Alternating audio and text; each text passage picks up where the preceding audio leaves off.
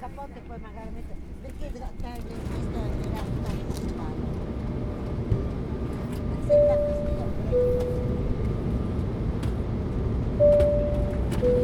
Comic Airlines les da la bienvenida al vuelo 616. Les saluda la tripulación a cargo del comandante Manuel Fernández y el copiloto Pablo Trinidad. Pónganse cómodos, abran sus mentes y disfruten del vuelo.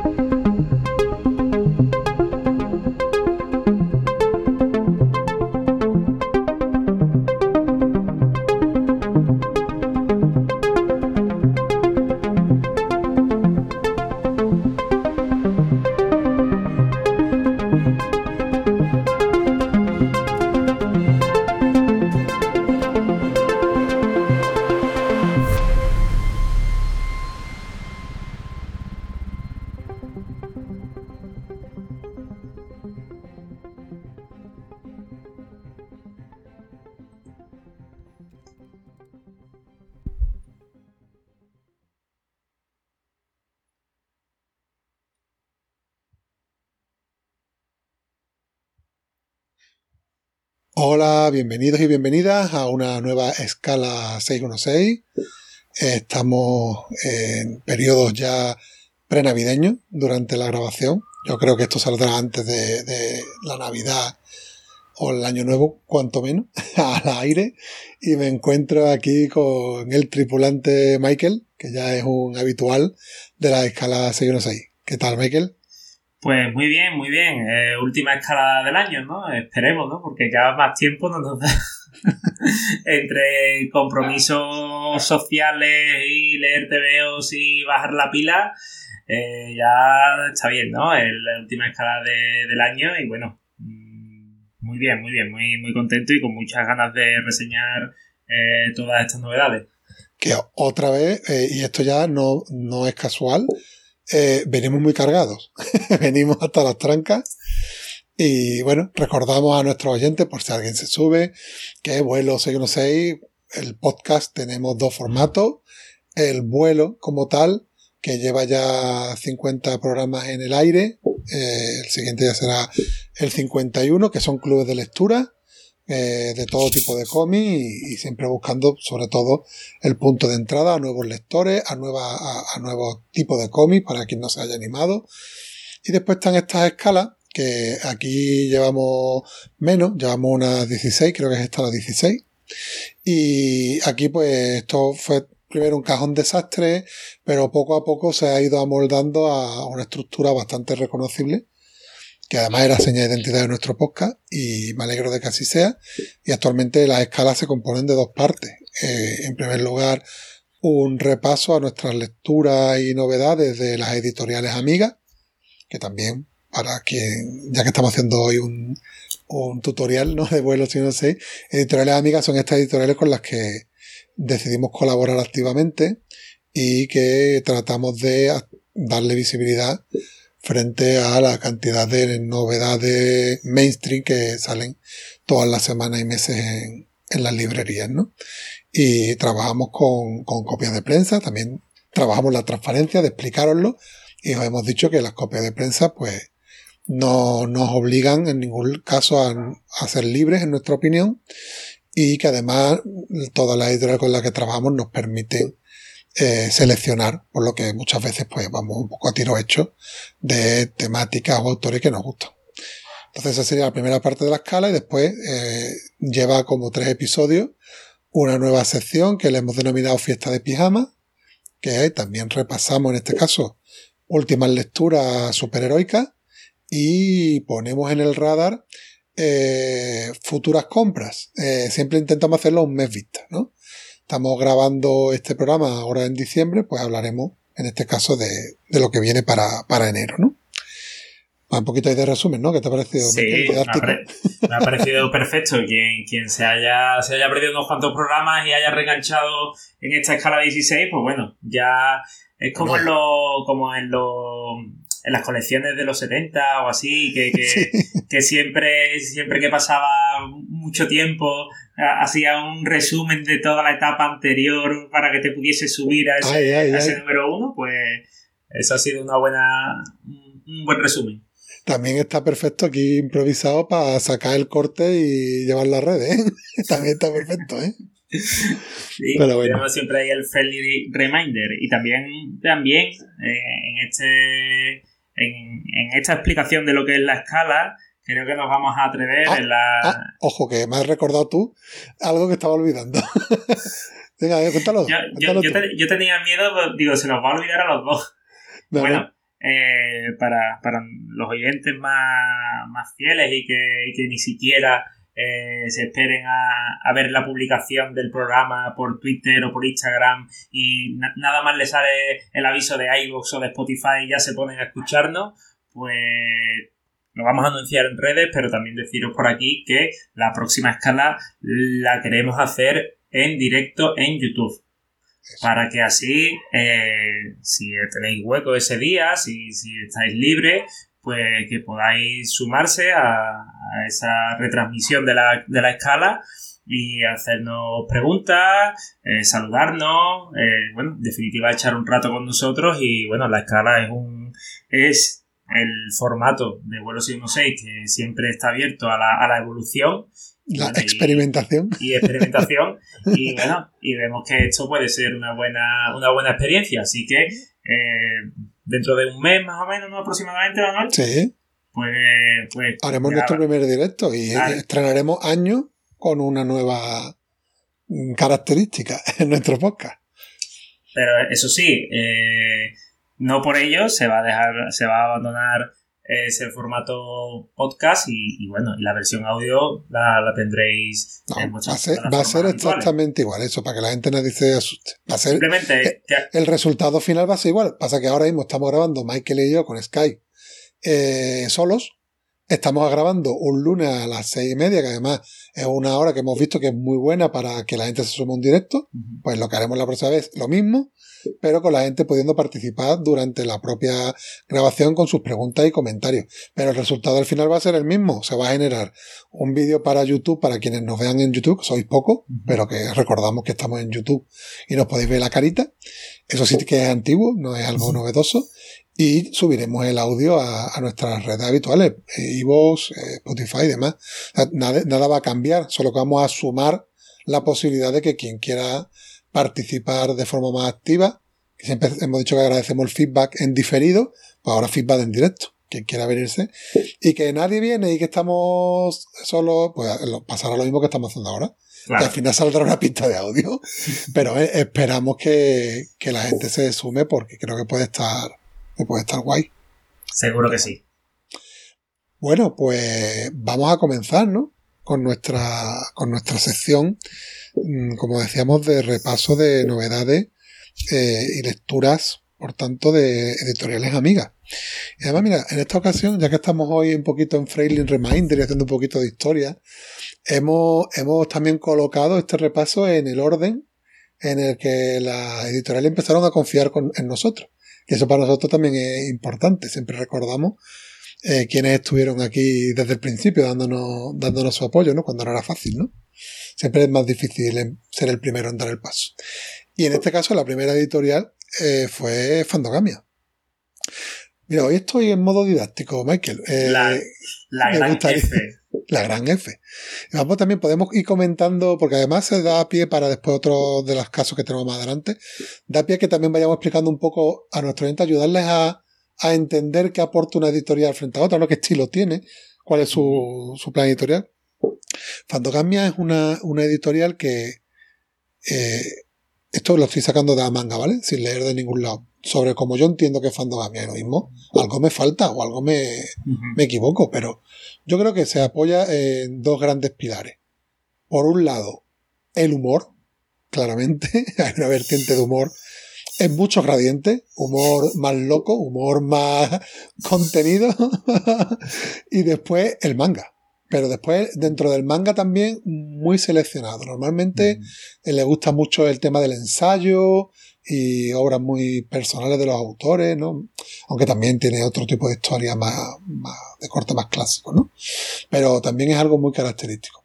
Y después otra cosa curiosa de Fandogamia es que muchos de los cómics que reseñamos aquí, ellos tienen su, su versión webcómic. O sea, la verdad es que la gente puede eh, acercarse a estas obras que nosotros comentamos aquí, si no yendo a la librería, que sería lo guay para darle el apoyo a los autores a la propia editorial, pero si no se atreven muchas veces a dar ese salto, que entendemos que a veces es complicado, salir del mainstream, ¿no? En lo que luchamos, eh, pueden acercarse al, al webcomic y, y, echarle un buen vistazo, bastante completo. Yo he estado echando un vistazo, por ejemplo, hoy a, a lo que vamos a traer y están prácticamente completos y, y se irán completando, ¿no? Pero te, te, sirve perfectamente para hacerte una idea de si te gusta o no y decidir si das el paso. Entonces, sí. eso sería Fandogamia. ¿Tú hay algo más que dirías de ello, aparte de lo que yo he dicho? No, yo lo suscribiría todo, pero además, eh, respecto al webcomic, hay que, que, hay que añadir que, bueno, que lo estamos viendo desde la óptica de lectores que somos, ¿no? De, mira, pues en vez de gastarme los 15 euros, pues me meto ahí, eh, miro este webcomic a ver si me gusta o no. Y, y si me gusta, pues me lo compro también hay que eh, ponerse en la óptica del autor. Eh, tú tienes un webcomic y, y, bueno, y por lo que sea gusta, eh, a Fandogamia le gusta y Fandogamia apoya estos webcomics y lo saca. Es muy difícil muchas veces apostar por un webcomic que ya sabes que tiene ese producto. Mm, ya ese producto ya lo tienes gratis. Y es muy difícil decir, oye, vamos a apostar por ello porque esto tiene salida. Sí, y eso sí, pero... también es un mérito. Pero yo creo que en verdad los tiempos están cambiando y la gente, eh, al final, tener algo al alcance de la mano eh, en Internet no quiere decir que después no la apoye. Eso pasó tradicionalmente. Aquí viene el, el abuelo Cebolleta, me acuerdo con el, lanzamiento de plataformas como Spotify, todo el mundo echándose las manos a la cabeza y los artistas no han dejado de, de ganar dinero y ganarse la vida porque quizás no han apostado por medio físico en este caso, aunque siguen sacándose medio físico, pero se apuesta más por un medio físico más de, de corte coleccionista, mm. pero después ellos con conciertos y demás se ganan la vida, ¿no? Y aquí pasa un poco igual, autores pues prefieren, eh, vamos a decir, arriesgar, ¿no? Publicando, porque por otro lado les da visibilidad. Y eso también es algo que, que es muy valorado, ¿no? Mm. En fin, eso es Fandogamia, ¿no? Y vamos a empezar reseñando, mira, precisamente esto no es realmente una novedad, porque la novedad es el número 3 de esta colección, que se ha publicado recientemente, pero una colección que yo no había traído al programa. No había traído al programa porque mmm, confieso que es un humor que me, me, me, me, pasa por encima. Es como una pisonadora de mi mente. Y eso probablemente, eh, en este caso, aunque yo intento ser una persona que a pesar de mi edad me adapto, eh, aquí probablemente esto nace de la cultura del meme y me, me, me, saca a mí, no soy capaz de asimilarlo. O sea, es algo que, que me supera. Pero Michael, que es un alma cándida, que quiere, y además él mm, le dio el olfato de esto me puede gustar. ¿Y de qué estamos hablando? Estamos hablando de cartones perros. Esto es drogadura and comic underground. Eh... Además, obra insignia de Fandogamia, porque sí, sí, sí. la reeditan y la reeditan y la reeditan y además sacan ya hasta tres volúmenes actuales y, y, es algo de las cosas que yo creo que más lo petan dentro de su sello. ¿eh? Sí, eh, la portada son eh, peluches de personajes de, del cómic. Eh, salió el, estaba en la newsletter de Fandogamia, en la, la parte 3 y Manuel dijo, pero la parte 3 no vamos a pillar la parte 3, vamos a reseñar la parte 3 cuando no hemos traído ni la parte ni, ni la parte 1. Digo, bueno, vamos, vamos con la 1. Hubiese, creo que hubiese dado igual, pero eh, porque esto es una, esto es una locura. Voy a leer eh, la reseñita que tiene en, en la contraportada que dice, cuidado, este cómic es un Tetris de historias inéditas, inconexas e imprevisibles. Sus autores están locos, no tienen filtro y encima son muchos. Huye de su talento aunque ya es tarde. Jandro, mago y cómico. eh, eh, muchos de los que están ahí metidos son también autores de Fandogamia en otros cómics en particular y muchos de ellos nacen eh, en, en, la madre que es eh, el jueves. Sí. El jueves es la cantera, ¿no? De, de este tipo de, de cómics. Y, y muchos de los que tú has conocido ahí pues están de hecho hay otro cómic que tenemos pendiente de reseñar, que creo que el prólogo de este cómic lo hace el mismo autor, ¿no? Si. Sí, sí, sí, sí. Pero bueno, dale, cuéntanos cómo. Ah, un poquito ahí siempre siempre recordamos a los oyentes que toda esta parte es totalmente sin spoiler. Me cuenta un poco qué pueden encontrar y después una valoración tuya. No, de, de hecho no se puede hacer spoiler. No se puede hacer spoiler, no se puede contar la trama.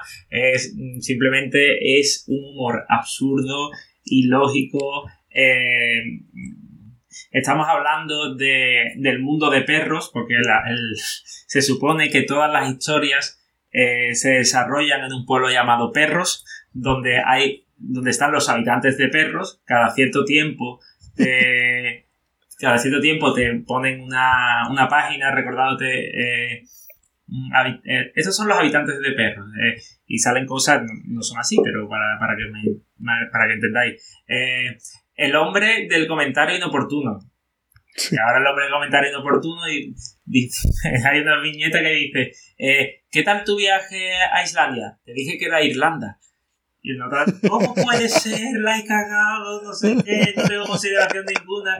Al comentario muy, muy, muy absurdo, ¿no? A, sale otra viñeta que sale un gato limpiándose las manos y diciendo, vale, es hora de comer.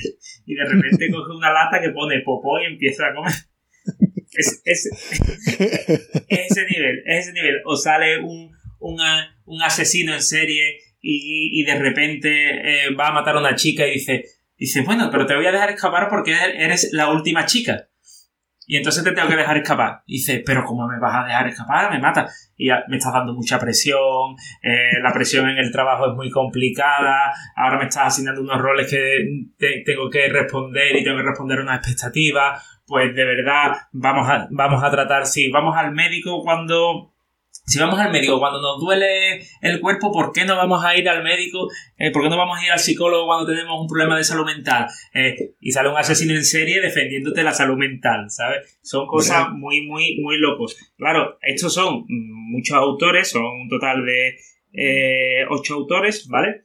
Y esto es un webcomic que se publicó en la cuenta de Twitter, arroba cartonesperros, ¿vale? Entre el primer volumen fue, fueron tiras cómicas entre junio de 2019 y junio de 2020. Entonces, esto es un continuo eh, chiste, bromas, los propios autores, los propios autores te lo cuentan, dice, eh, este cómic eh, son, son eso, son viñetas, son historias, historietas que nos hacen gracia a nosotros. Espero que a vosotros también y que las disfrutéis. Eh, es un cómic hecho por ellos y para ellos, pero que bueno, que han encontrado un humor y un público, que ya recordamos que van por, por tres volúmenes, que, que bueno, que ha sido muy, muy, muy bien recibido por el, por el público. Y a, gente que le guste eso, el humor muy absurdo, muy bizarro, porque pasan cosas bizarras, eh, muy irreverente. Hay también ciertas, ciertos palitos y críticas sociales. Hay una viñeta que dice, eh, y bueno, y dicen que, y dicen que, que todos los compradores de esa vivienda han muerto entre terrible sufrimiento. Dice, oh, increíble. Dice, ¿a que sí, a que sí, verdad? Dice, sí, eh, me parece increíble que se puedan seguir comprando viviendas. ¿Sabes? Eso es muy, eso es muy de, de aterriza como pueda y de toda esa, de toda esa rama, ¿eh? Mm. Gran chiste de Leslie Nielsen de. ¿Cómo era? ¿Cómo era? Es que ese era muy bueno. Decía. mm, Era el doctor. Decía: Tenemos que llevarle rápidamente a un hospital. Dice: ¿Qué es, doctor? Dice: Un edificio donde se- la gente va para curarse de sus enfermedades. Dice que yo. Pues ese tipo es el tipo de chiste. Oye, pues ese sí me entra a mí bien. Sí, a lo mejor sale, a lo mejor sale, eh, a lo mejor sale Mario y sale, sale Mario, Super Mario, pero en vez de Mario, pues sale con una hoja de marihuana en la gorra y dice, viva el death metal y empieza a pegarle a distintos personajes. Es todo totalmente ilógico. También sale una, una especie de, estos son mm, cosas que voy contando porque es que Dices tú, es que no me lo estás contando en orden, es que no te lo puedo contar en orden porque esto no tiene ningún orden ni sentido. Sale a lo mejor un extraterrestre llegando al llegando a la Tierra y llega a perros, claro, llega a perros, todo pasa en perros. Luego está otro pueblo que se llama Gatos, que es el pueblo chungo. Pero Bueno, menos mal. Que ese es el chungo, este es el bueno. llega, llega a perros y dice, en 10 días haré un torneo de- eh, haré un torneo de artes marciales. Quien me venza, eh, si, si, si alguien me vence, pues dejaré, dejaré el planeta. Pero si no, os conquistaré.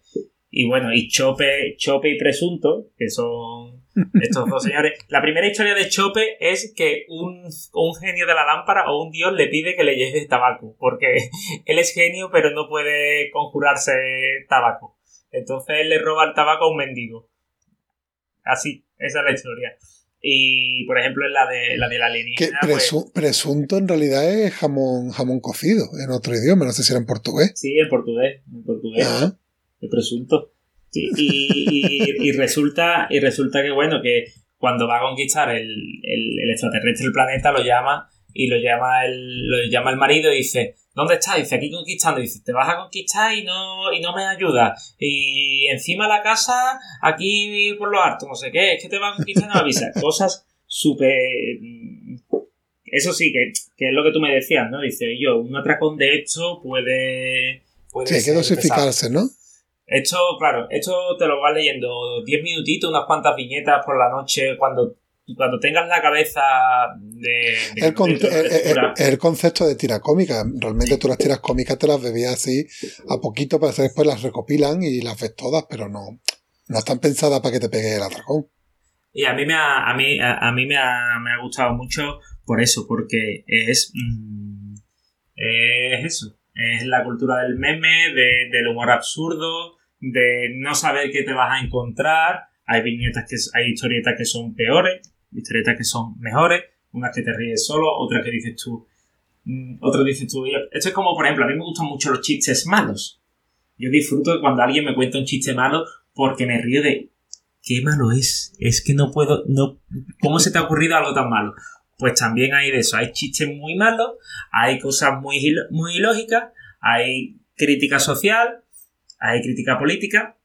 Y bueno, es algo que, que si os gusta ese tipo, ese tipo de humor eh, y este tipo de cómic underground, que os lo recomiendo mucho. De hecho, es una rústica con solapa, eh, 15 euritos y bueno, muy asequible, la verdad.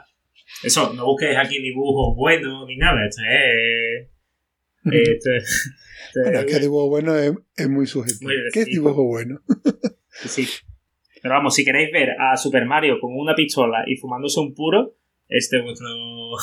este es vuestro cómic. Marca registrada. Sí. Super Mario, marca registrada. Bueno, continuamos entonces con Fandogamia. Claro. Venga, pues mira, precisamente como hemos dicho, las diferentes líneas, pues yo traigo un manga, ¿vale? En este caso, mira, presento aquí, pantalla, es Sexless, Sexless, y sería como falto de sexo, sin Sí, sexo. sin sexo. Vale. Y es una historia eh, cuya autora, Togame, que es la primera obra que se publica aquí en España, eh, no solo es la autora, sino que te está contando la historia en primera persona. Eh, te está contando que esta es su, su vida. En la misma línea de otros cómics que hemos comentado aquí en este programa, de Escala 6, sobre todo con la colección de, de Kabi Nagata, de una experiencia lesbiana con la soledad y todos los cómics que vinieron detrás, que por cierto, cuadra súper bien en la estantería porque son todos rositas como este, están perfectos y del mismo tamaño, gracias Fandogamia. Cada vez que Manuel dice, no, yo ese top lo he superado, te salta una, te salta una referencia de, pero a mí me gusta más así. Porque puedo vivir sin ello, pero cuando viene lo valoro muy positivamente. Claro. No, yo, yo te entiendo, sí, yo soy. Entonces, eh, pequeña sinopsis, ¿vale? Y después comentamos un poquito. Togame quiere llegar a ser madre, pero en su relación de pareja se encuentra con una situación de ausencia de actividad sexual, de la que ninguno de los dos sabe discernir los motivos. Una historia sobre la vida, las relaciones y los deseos. Entonces, mm, a mí este tipo de historias pues siempre me llaman la atención porque me gusta la parte así como más humanística, ¿no? De, que te cuente una situación que se está dando, que tú puedas encontrar cercana o no a tu vida personal o la de alguien cercano a ti, o sin que te afecte directamente, te ayuda a entender a otras personas que puedan estar pasando por eso, pero eh, este tipo de, lectura que a mí la verdad que le saco bastante rendimiento, me gusta, y nos plantea una situación que, bueno, en otros casos será a la inversa, o en pareja gay, pero en este caso es la chica la que demanda una actividad sexual que su pareja no está siendo capaz de corresponderle. Eh, y ella te cuenta también un poco cómo ha sido la... No fue siempre así. Te cuenta cómo empezaron de novio, cómo estaba la cosa y cómo ahora ha habido un cambio. Y, ella, eh, cómo lo está gestionando, eh, cómo lo pide de manera explícita y él le sale por petenera. O cuidado ahí, porque estuve ahí a punto de sacar una red flag porque el comportamiento de él con ella en algunos casos, sin llegar en ningún momento a ser en plan agresivo físico, pero el tipo de respuesta que le daba era bastante tóxico y dañino. Y yo estaba diciendo, veremos a ver cómo evoluciona esto, ¿no? Y bueno, tengo que decir, para quien tenga ese miedo o quien empiece a leerlo y diga, ojo, que todo al final se vuelva a su sitio, no justifica para nada algunos comentarios de él, ¿no? Pero bueno, es una, una historia real, te está costando lo que ya le ha pasado. Y, de- y después, pues las cosas van sucediendo de una manera que después todo se pone en su sitio y se coloca y ya cada uno que lo valore. Eh, y bueno, ella se va encontrando de diferentes disyuntivas, ¿no? Y, y reflexiones que son sin hacer, querer hacer spoiler, ¿no? Pero por también transmitir que podéis encontrar aquí, ¿no? En plan, si yo le estoy demandando claramente esta necesidad y esta persona a mí no me la está eh, solucionando y yo he puesto de mi parte y me he puesto a perder peso y me he puesto a estar más arreglada y tal y cual y no consigo, si yo ahora le fuera infiel, ¿cómo de culpable yo sería de querer cubrir esta necesidad personal? Porque además en ese improve que pues le empiezan a salir muchas muchas candidaturas. Y, eh, y la que ella quiere que sea el que se interese no se interesa. Y entonces ahí pues, empieza también un poquito de especulación y tú dirás... eh, eh, Todo eso estuve contando otro día una amiga este fin de semana, porque sé que le gustan este tipo de historias, y ella rápidamente... Él está con otra.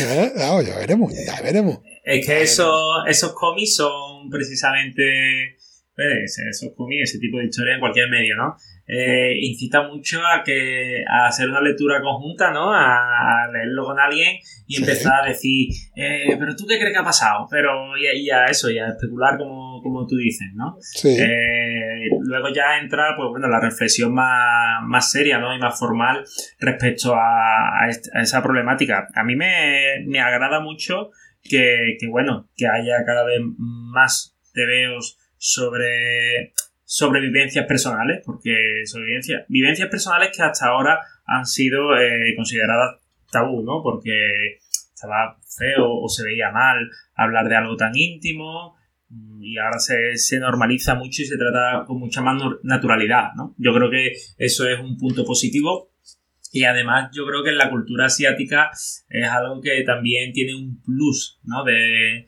de mérito, ¿no? Y bueno, yo no, yo no lo he leído, pero vamos, mm, tiene una premisa muy, muy entretenida. A mí me parece guay que haya cómics de estos de temáticos, ¿no? Y de que tú puedas incluso acudir a ellos. No, no es que sean libros de autoayuda, porque están contando su vida, no te están intentando solucionar un problema, ¿no? Pero ahora mismo tú conoces a alguien o tu propia pareja y tú le puedes decir, mira, te regalo este cómic, léetelo y reflexionamos juntos. A ver a dónde llegamos, ¿no? Y después quería te destacar, porque ya digo, eh, los de Cabinaga también me encantan, ¿eh? Tengo, tengo todos los números y, y- y me alucina. Pero es real que, que su dibujo es un poco más abocetado, menos definido, que para mí no es nunca un impedimento. Pero quisiera destacar que en este caso el dibujo es muy bueno. Voy a enseñarte alguna, alguna página. Eh, No sé si ves. Bueno, sí, sí, sí, el el detalle. y después, bueno, los típicos tropos del manga, ¿no? De las expresiones faciales y, y físicas, pero es un dibujo mm, de bastante, de bastante calidad, ¿vale? Además está muy chulo porque ella se imagina a sí misma como, como una diablilla con cuernos y al, al, al marido, al novio, con, como un corderito, ¿no? Vestido con, con la lana, las orejitas por abajo. Porque ella dice, yo, yo, si mi marido apenas tiene el líbido y yo parezco un semental, por los opuestos. Y, y está muy simpático. Además también porque culturalmente que estos son también Sí. tabúes que hay que romper, Sí, sí. parece que los polos eh, son al contrario. Sí, sí, sí. Parece claro. que siempre es el hombre el que tiene ganas siempre y la mujer la que puede en este caso no tenerla, ¿no? Pues aquí te dice, mira, pues no, también pasa al contrario. Hombre, claro, tiene, tiene que pasar. Si es verdad que, bueno, que por, por, por naturaleza eh, es normal que, que, que se dé Por más. naturaleza. Sí, no, eh, no, ti- ti- tiro, tiro a, lo, a lo estrictamente biológico. Eh, el hombre está diseñado para, para mm, reproducirse todo lo que pueda. Y, y- la mujer, en cambio, pues bueno, por, para ase- asegurar la supervivencia de la, de la cría. Y al final somos animales, aunque sea, somos animales racionales, pero bueno.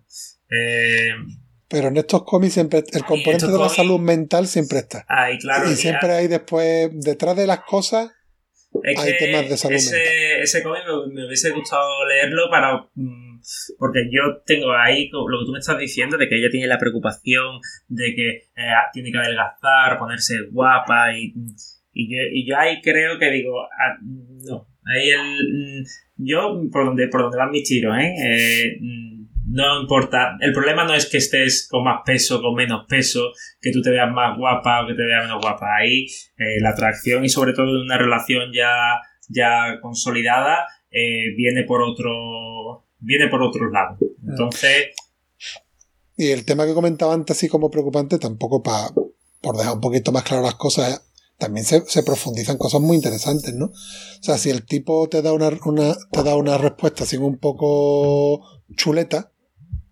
¿sabes? Que no te merecen, ¿no? Nadie se merece, ¿no?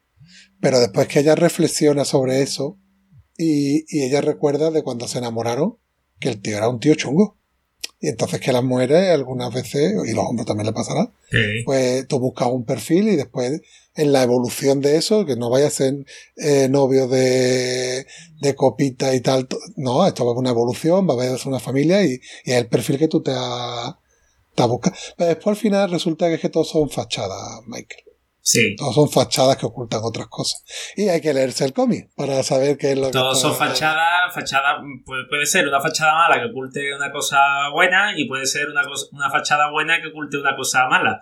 Yo afortunadamente he encontrado, eh, eh, en mi pareja he encontrado a alguien con una fachada buena y que oculta cosas buenas y, y es verdad lo que dices tú, no, no tiene que ser necesariamente que la- la- las mujeres se fijen en los malotes o los hombres no- nos fijamos en la que más se hacen de, rogar, al final es, experiencia y es aprender un poco de, de la vida, ¿no? Al final, al principio te tienes que dar algunos palos para, para encontrar, para dar con la tecla, ¿no? Y es verdad, este- este- ese cómic es que genera, es el tipo de cómic que te gusta a ti porque es que genera mucho debate. Sí, y, y, y, y vuelvo a insistir que creo que es importante.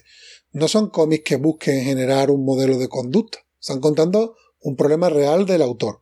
No te está diciendo que tú tengas que comportarte como se comportan ellos si un, ante esa situación. es si un colega te cuenta Claro, su tú problema lo que o te genera es una reflexión.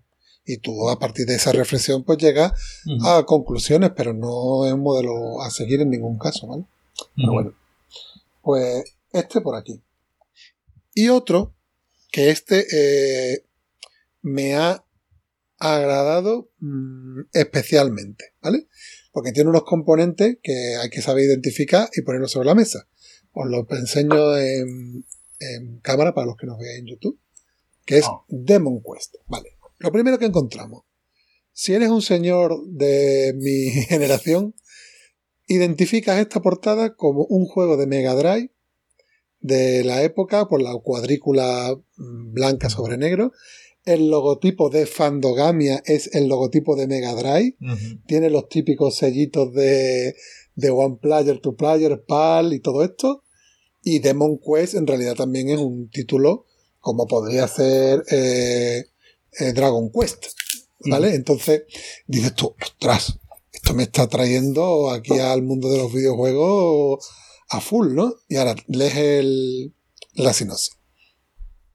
El malvado mago Belius ha secuestrado a la princesa Shen- la- Chalendra, sumiendo al reino de Mistaria en la oscuridad. Cuatro valientes héroes, una bárbara, una elfa sacerdotisa, un ladrón humano y un misterioso mago se unen para rescatarla y cambiar el destino predeterminado. Y ahora dice, con esta premisa nos adentramos en el fascinante mundo de Demon Quest, un videojuego de principios de los años 90, no es real, ¿vale? Pero emula, que conquistó el corazón de Andrés cuando era niño y que ahora, con más de 40 tacos, anhela revivir junto a su hija Susana. Que esto es, voy a ir leyendo y os enseño, ¿no? Estas son estas imágenes, que es la, la primera. Esto está en el webcomic, ¿eh? lo he comprobado hoy, lo podéis echar un vistazo. Que también para que veáis el tipo de dibujo, que está muy chulo. Ujú. Porque ese padre que desempolva su Mega Drive, que no la nombran, y le pone a la hija de ahora, de, de estos años, a jugar a juegos de, de la época. Y también está muy guay. Y probablemente, que yo soy padre con hijos de 8 años y juego con videojuegos, hay juegos a juegos antiguos, pues encontraremos también muchas cosas de similitudes, ¿no? O incluso podemos tener a, a oyentes que lean esto siendo el niño o la niña que juega con sus padres a los videojuegos antiguos. También puede estar guay. Entonces, eh, sin embargo, al volver a sumergirse en el juego, Andrés descubre con asombro que Demon Quest no es exactamente como lo recuerda. Eso también es algo que nos pasa cuando jugamos Sí. a videojuegos antiguos. Bastante. Pero en este caso no es realmente por lo que nos pasa a nosotros, es que el juego no se comporta exactamente igual que se comportaba. Los escenarios y personajes parecen haber cambiado misteriosamente. Entonces ahí encontramos una historia. Quiero enseñaros también algunas cositas más guay. Eh, la autora es Enkaru, que se hace también ella una pequeña foto personal, y te cuenta en su biografía que, apasionada del dibujo y los videojuegos desde que tengo uso de razón, en la infancia soñaba con crear mi propio videojuego, pero la, la programación no era lo mío, así que decido hacer dibujicos. Esto, lo llevo a des- eh, lo llevo- esto la llevó a desarrollar su carrera en el cómic y la ilustración. Mira, mira qué chula la rústica con solapa si la abre, eh, que son como los Hostia, típicos manuales de usuario con los, Con los movimientos. muy chulo. Y ahora, si te vas a los eh, a, la- a los inicios de capítulo, voy a buscar uno para que lo, para que lo veáis. A ver, por aquí. Bueno, llegas a unos enemigos y te pone Stage 1, Boss, y te presentan a los bosses de la fase 1 para que vean lo que va a ocurrir. Y cuando llega, ah, mira, Stage 2, por ejemplo, ¿no? Mira, te hace el típico mapita de la época, Qué te va marcando el camino, te hace las fichas, mini fichas de personajes, unos personajes tienen más, más estamina, otros tienen más magia, y, y después te encuentras, para goce de, de los aficionados como yo, un montón de referencias a videojuegos clásicos. Un montón. Ujú. Que ya las pillas o no las pillas. Claro. Vamos, yo he cogido referencias de Golden Axe, he cogido referencias de Final Fantasy, he cogido referencias de Snow Bros, la recreativa, y, y está súper divertido. Castlevania, De Dragon Quest habrá, ¿no? Hombre, que sea el propio título y la estructura de una party con diferentes roles, que eso es el clásico RPG de, de la época. Y mira, al final, sin hacer spoiler, también se juegan con las portadas de las revistas de videojuegos Ah. antiguas. Anda que no tengo yo hobby consola, niño. Y yo, es una, es una pasada. Es una pasada. Después tiene como si fuera, es un extra que es como si fuera la revista reseñándote el videojuego. Incluso tiene los trucos que nos encontrábamos, que te dice, cuando estés en la pantalla de carga, pulsa la combinación arriba, arriba, puñetazo, abajo, salto, salto, izquierda, lanza el joystick hacia arriba y cógelo en el aire, da dos pasos hacia adelante, siéntate en el sofá, derecha, abajo, arriba, estar, y recuerda que lo tienes que hacer todo en menos de 5 segundos. Y te, te trae al recuerdo eso, que es que nosotros nos poníamos, y algunas veces era mentira, porque no había. Claro. Y te Y decía, decía, "Si te decía, es que no lo has hecho, personaje no- secreto". lo has hecho muy lento. Sí, tú, ¡ah! y, y yo, es una pasada. Bueno, eh, el dibujo más o menos creo que se ha Sí. visto, ¿no? Eh, voy a poner alguna, alguna viñetita inicial para que no hagamos mucho spoiler. ¿Lo veis? Aquí el tipo de, de dibujo. Lo ves bien, ¿no? Sí, sí, sí, sí. Total, una delicia eh, en general. Si eres de la parte del padre o si eres la parte de los hijos, eh, vas a encontrar todavía más cercanía. Y bueno, en general, si te gusta el mundo de los videojuegos, seguro que te va a gustar este cómic. Me parece. Estamos haciendo un programa que podría ser también de ideas navideñas. Me parece un muy buen regalo para un aficionado al mundo de los videojuegos que, que le guste o no le guste el cómic, queramos acercarle. Me parece una muy buena, muy buena propuesta. Es una rústica con solapas, ¿no? Sí, Sí. rústica consolada. Me el mismo tamaño de Cerle, son más grandes que un manga normal. Voy a poner aquí un manga para que veáis la diferencia, ¿no? Por ejemplo, ¿veis? Me ha recordado, me ha, grande.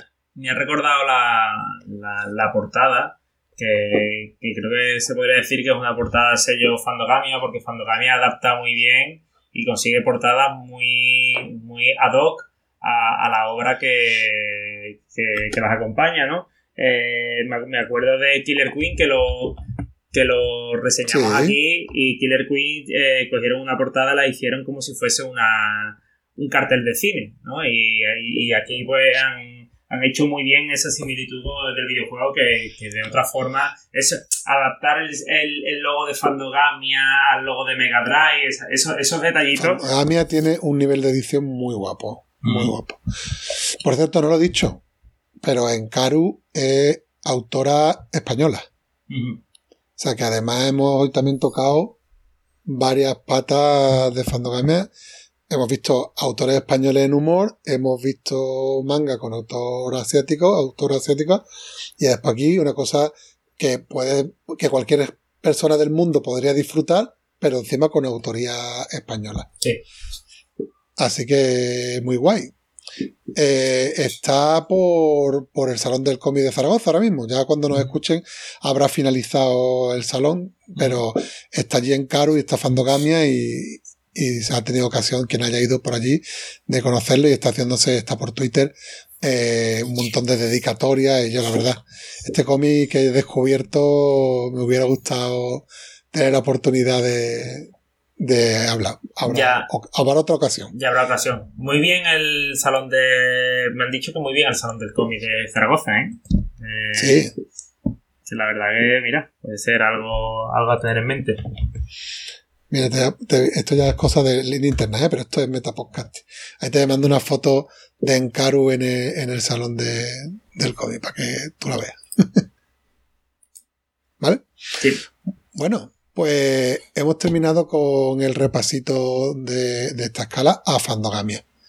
Y continuamos nuestro camino con la siguiente editorial que nos, nos apoyó, que se mantiene aquí a- al pie del cañón, dándonos cariño, que es Yermo Ediciones.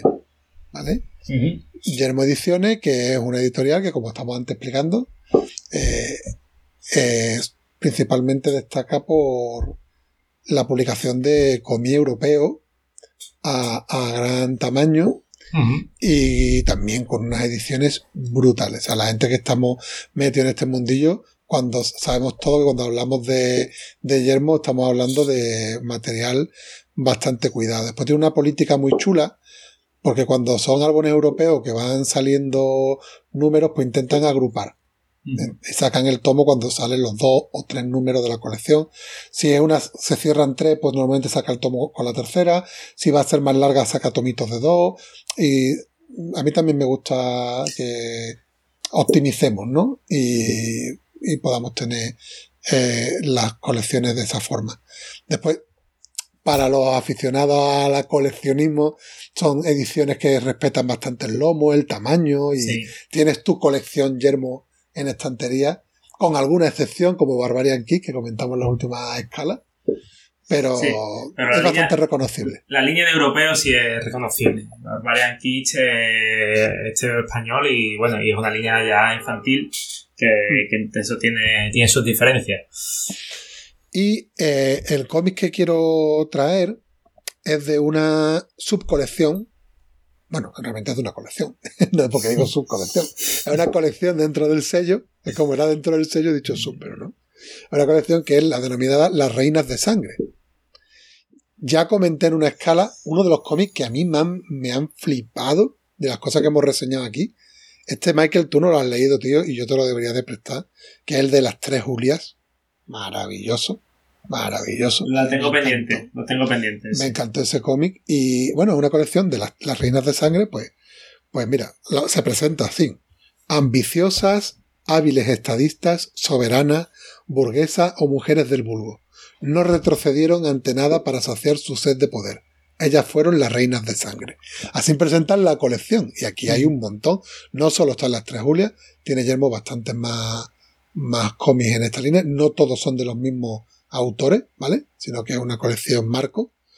Y en esta línea hoy traigo Enjinga, la leona de Matamba, ¿vale? Aquí os la presento. Bueno, espectacular el dibujo Sí. de portada. Entonces hablaba con mi mujer y digo yo, es que cuando se cuando hay todavía gente que duda de que el cómic sea un arte, el noveno arte claramente, porque yo, de verdad, eh, que esto sea un dibujo Una locura, ¿eh? es una locura, es una locura. Y bueno, y es que el nivel de estas colecciones es increíble. Mira, enseño algunas, algunas páginas para que veáis por dentro. Eh, a Urbon europeo como se le presupone el europeo, de una alta calidad en lo, en lo visual. Y buscáis alguna imagen más eh, de, de ambiente salvaje, estas estas de las playas, por ejemplo, en un atardecer, esta es chulísima también. Sí, muy chulo. Y, bueno, y por no, y por no enseñar cosas de más, de más adelante. ¿Y cuál es realmente la sinopsis? ¿Qué nos cuenta? Que estos son historias históricas, reales. Sí. Yo, eh, y además provoca, esto, este cómic provoca lo que a mí me gusta, que yo me lo termino de leer y me voy a internet a, a leer sobre Njinga. Y, me, y, y veo que todo lo que me ha contado el cómic es cierto y, y más cositas, ¿no? Pero vamos a contar sobre Njinga para quien no la conozca. En 1617, en la zona oeste de África, muere el rey de Ndongo, Ngola Mbandi, Kiluanji.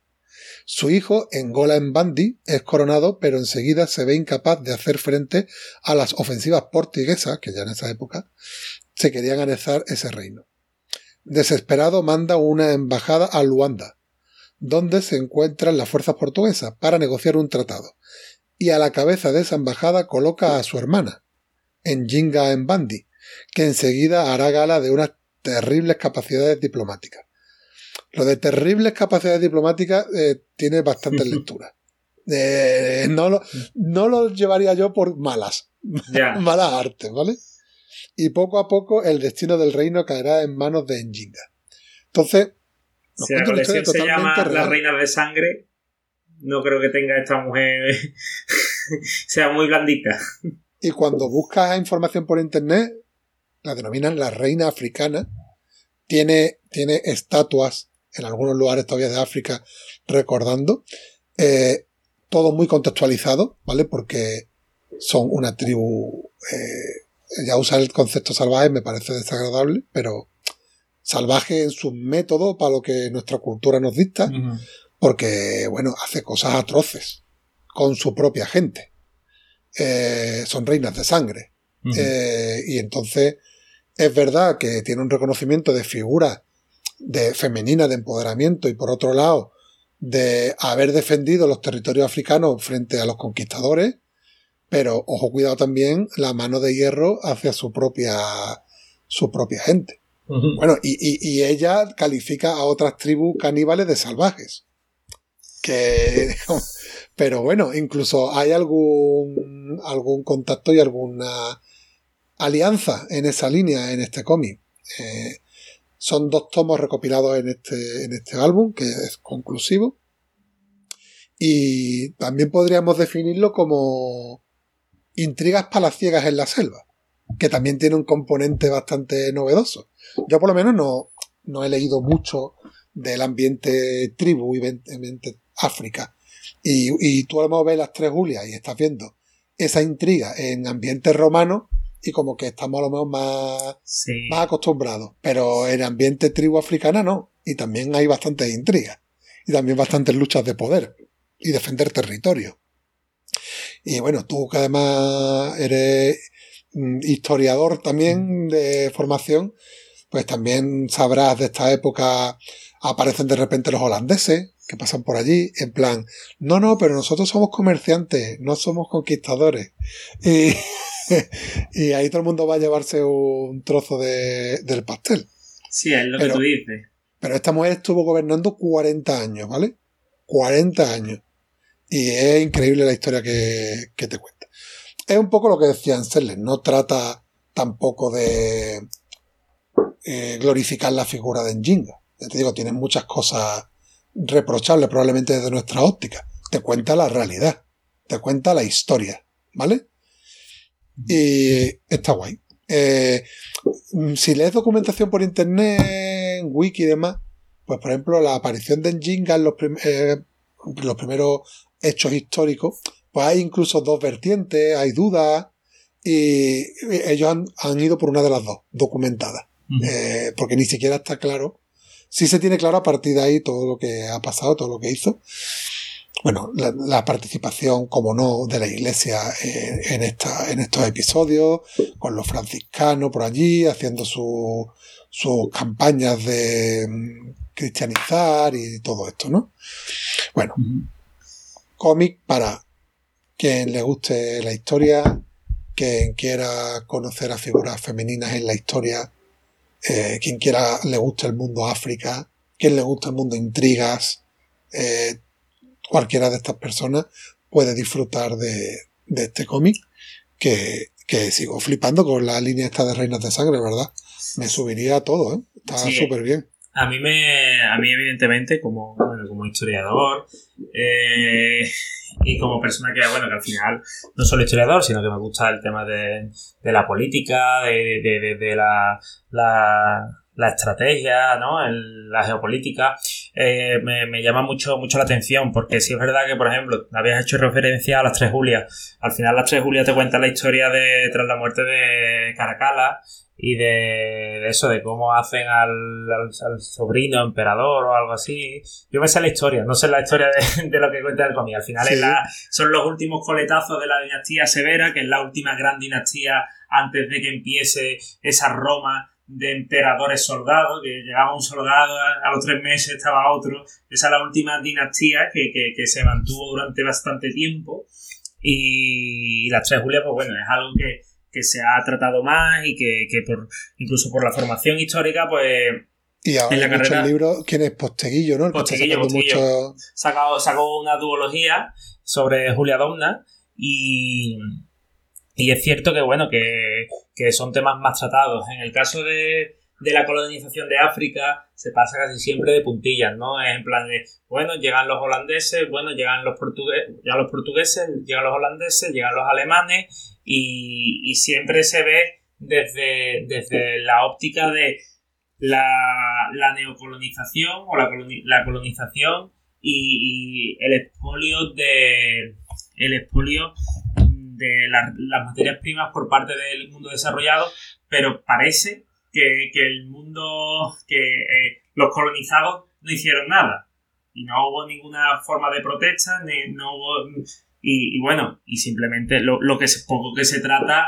es eso que son mm, regímenes tribales y no se profundiza en la porque es una, es una visión muy etnocentrista, ¿no? Es muy ustedes sois los salvajes, nosotros es verdad, nosotros hemos hecho tropelías, pero como si ustedes no hubieseis hecho nada ni hubiese eh, or- elaborado alguna respuesta y eso que lo traten en el cómic es algo muy muy interesante.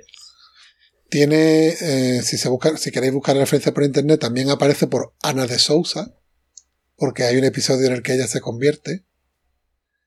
Ya veremos si con motivos interesados o no. Ya eso se tiene que, que leer. Y después otra curiosidad es que eh, su título dentro de lo que es el reino de Matamba, eh, en el idioma de allí, que es el Kimbundu, pues a ella, es su- igual que aquí pues un rey, no, pues ya era la Engola. Y es lo que da nombre a la región de Angola, mm, que es la que, de la que ella procede, ¿no? Al final, bueno, tiene un impacto muy grande, ¿no? En lo que es la historia y, y demás. A veces, hacen Eh. uno, a veces hacen un cómic de Wakanda y ya también sabemos la historia real. Ah, en fin, muy chulo, ¿vale? Ah, bueno, por cierto, lo que has mencionado. A la gente le moló todo el mundo Wakanda y demás. Claro, pasa que está, es como si te vieras esto, historia africana, tribu, pero dulcificado. Porque aquí Claro. te cuentan la verdad, aquí te cuentan lo que hacían de los sacrificios para sus dioses, para que llueva, y la, lo que hay que hacer cuando se nombra rey a alguien. Eh, bueno, cosas bastante brutales, ¿no? Claro, eso no lo van a poner a, a Black Panther haciendo No, no creía, cosas. no creía eso. Eh, Las tribus africanas con el prisma de Disney. Que ya pasó, la- ya pasó el tiempo de Marvel Knights y si Quesada no se atrevió, no, no creo que ya se haga. Bueno, pues pasamos a, a la siguiente editorial, que viene de la mano, porque pertenecen al mismo grupo, eh, Yermo Ediciones y Arechi Manga. Y en Arechi Manga vamos a comentar, eh, esto va a ser un poquito más rapidito porque son tres colecciones que ya han pasado por aquí y simplemente pues un poquito las novedades y por dónde va la, la colección, si se mantiene, si sube, si baja, a no ser que tú me quieras hacer alguna, alguna pregunta más. Empiezo por arte. Arte ya la he nombrado numerosas veces. Eh, arte, que recordando un poco, eh, nos cuenta la historia de una chica de Florencia en pleno renacimiento que decide romper los cánones que son o te dedicas a la religión, digo como mujer, Sí. a, a la religión o te, o te unes a un hombre y proporcionas una dote familiar y esas eran tus dos vías posibles y ella decide que quiere ser artista. Y bueno, el personaje se llama Arte. Eso ya es una cuestión ficticia, ¿no?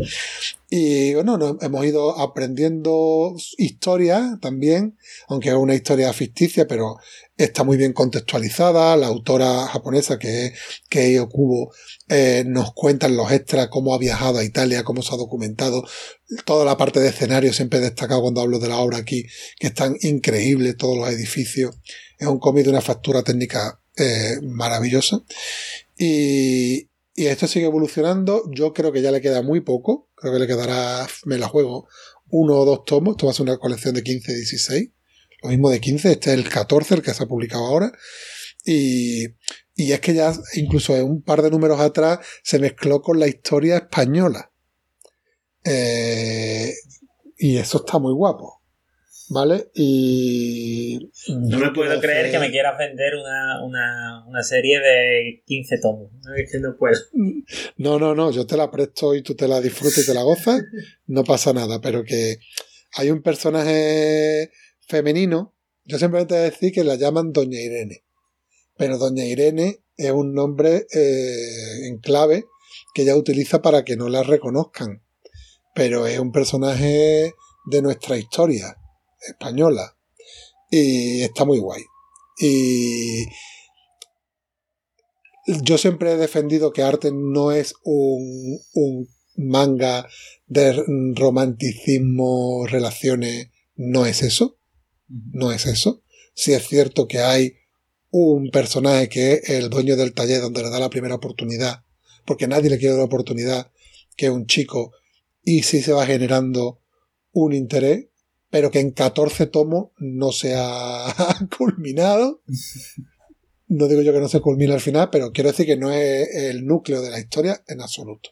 ¿Vale? No, no va de eso. No va de eso. Y además, en este último tomo ha cogido un poquito de ritmo más frenético, casi de, de acción y de intriga. De intriga palaciega que decíamos antes, pero por estos otros rollos. Y hay escapatorias, eh, persecuciones, encarcelamientos y está muy guapo. Y la factura artística, pues, es que está muy guay. Sí, sí, sí, no, yo lo he Es está muy visto. Yo, además, yo el. Es que la cabra tira al monte y cuando me dicen eh, basado en Florencia, en. Es que, por ejemplo, tengo, tengo pendiente también otro manga que es Bestiario. Ah, sí, sí, sí. Y Muy buena pinta eso. yo to- todo lo que tú a mí me digas, manga, porque además me llama mucho la atención eh, cómo se obsesionan eh, los japoneses con la cultura eh, occidental y, y- y el estudio de los japoneses de, de tiempos pasados de la cultura occidental. Entonces, un japonés o una, no sé si es autora o autora, Es autora. autora hablándome de, de la Florencia del Renacimiento, cuando además mi juego favorito es Assassin's Creed 2, mm, bueno, eh, ya hay poco más que decir, ¿no? Eh, me parece... Mira, la autora se dibuja como un mapache. Ah, En los extras, ella es un mapache. Entonces, por ejemplo, en este extra nos cuenta que cuando se lanzó este tomo en Japón, eh, se estaba grabando para empezar a emitirse el anime de arte. Entonces te cuenta una visita a los estudios de grabación por la, mapache Kei Okubo. Y te lo cuenta. Siempre tiene unos extras muy divertidos al final, contando de sus viajes, sus historias. Y aquí te da, por ejemplo, un dato, que es que el anime de arte se retransmitió del 4 de abril hasta el 20 de junio de 2020 en Japón. O sea que también quien quiera acercarse a través del anime, y está muy chulo porque ella te cuenta cómo funciona un estudio de animación, cómo ella como autora va y se sorprendió. Eh, Por ejemplo, una de las cosas que más hace hincapié ella es cuando conoce a los artistas que van a ponerle voz a sus personajes. Como para ella es como wow, ¿no? Los seiyuu. está súper está súper chulo eso. A mí me gusta mucho este tomo, esto, esta colección y la estoy disfrutando mucho y nada. Pues decir que, que sigue a, a nivel. Mira, os Otra colección. Sí, dime. Eh, el anime, eh, la primera emisión fue el 4 de abril de 2020 y la última emisión fue el 20 de junio de 2020. 12 episodios. Bueno, lo podéis utilizar para probar y si, si os gusta, os subís al, al manga.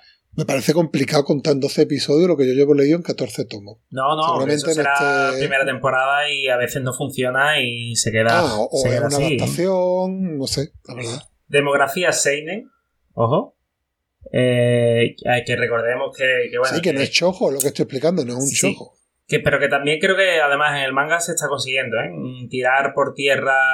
Porque, por ejemplo, el, el Seinen se supone que es. eh, Que, y que nos corrijan en los comentarios si, si me equivoco. El Seinen es el manga dedicado a un público adulto masculino. Es correcto, sí. Y el. Josei sería el equivalente al femenino. Y aquí Que ya hemos dicho muchas veces en este programa que todo este rollo de demografía no nos va para nada, pero es como Ya, ellos se organizan. Claro. Y, y resulta que eh, esto es Wikipedia, ¿eh? Eh, esto está en la se- en Japón sale en la revista mensual Comic Zenon de Tokuma Shoten desde el 25 de octubre de 2013 y hasta la fecha está recopilada en 18 volúmenes tankobon. Así Ah, que o sea, que me faltan todavía cuatro. te faltan todavía cuatro para coger el ritmo Japón. Ah, que todavía sigue abierta. Sí, Ah, bueno, pues no me importa. Estoy contento. No, me pasa, no pasa nada. Así. Mientras que se me cae una lágrima por la cara, no pasa nada. La serie está abierta. No pasa nada, ni no, ni no. No, de verdad, no me importa. Estoy gozándola mucho. No me importa. Pero es verdad que cuando me metí no sabía lo largo que era. Pero bueno, mientras que el VHS es satisfactorio. Y ahora paso a comentar cómo está evolucionando viviendo con Matsunaga. ¿Vale? Que aquí sí que nos, nos cierran. Este es el volumen 4 de 11. ¿Vale? Eh, esto sí que podría considerarse un manga para adolescentes femeninos, pero es que, te digo, no me va a nada esa demografía. Yo me leo esto y ni soy adolescente ni soy femenino y a mí me encanta un mamoneo de, de- del No, romanticismo. Yo de de la- pequeño me, me flipaba eh, su nombre que su nombre mm, real es Mar- Marmalade Boy o Marmalade Sí. Boy, pero yo lo conocía como Mickey Yu, porque el tío, eso es lo que me gustaba de los animes de los 90, que te Sí. ponía eh, el rótulo Marmalade Boy y te decía un nota Mickey Yu. Saint Seiya, los caballeros del zodiaco. Claro. Pero bueno, eso tuvieron la culpa los franceses. zodiaco. Eso tuvieron la culpa los franceses y nosotros ya nos lo traímos para acá. Pero bueno, mira, voy a aprovechar porque en cada tomo, por cierto, a mí me gusta mucho la intrahistoria de los autores, en este caso la autora, eh, que está por aquí, eh, Keiko Iwashita, porque estoy mirando sin las gafas y no he seguido las gafas. Keiko Iwashita, me gusta mucho cuando arrancan mi primer, primer tomo 4 de un manga, muchísimas gracias a todos, me esforzaré para que sigáis disfrutando de esta obra. Como, y te lo van contando y tú lo vas viviendo también como de meta, metamanga, ¿no?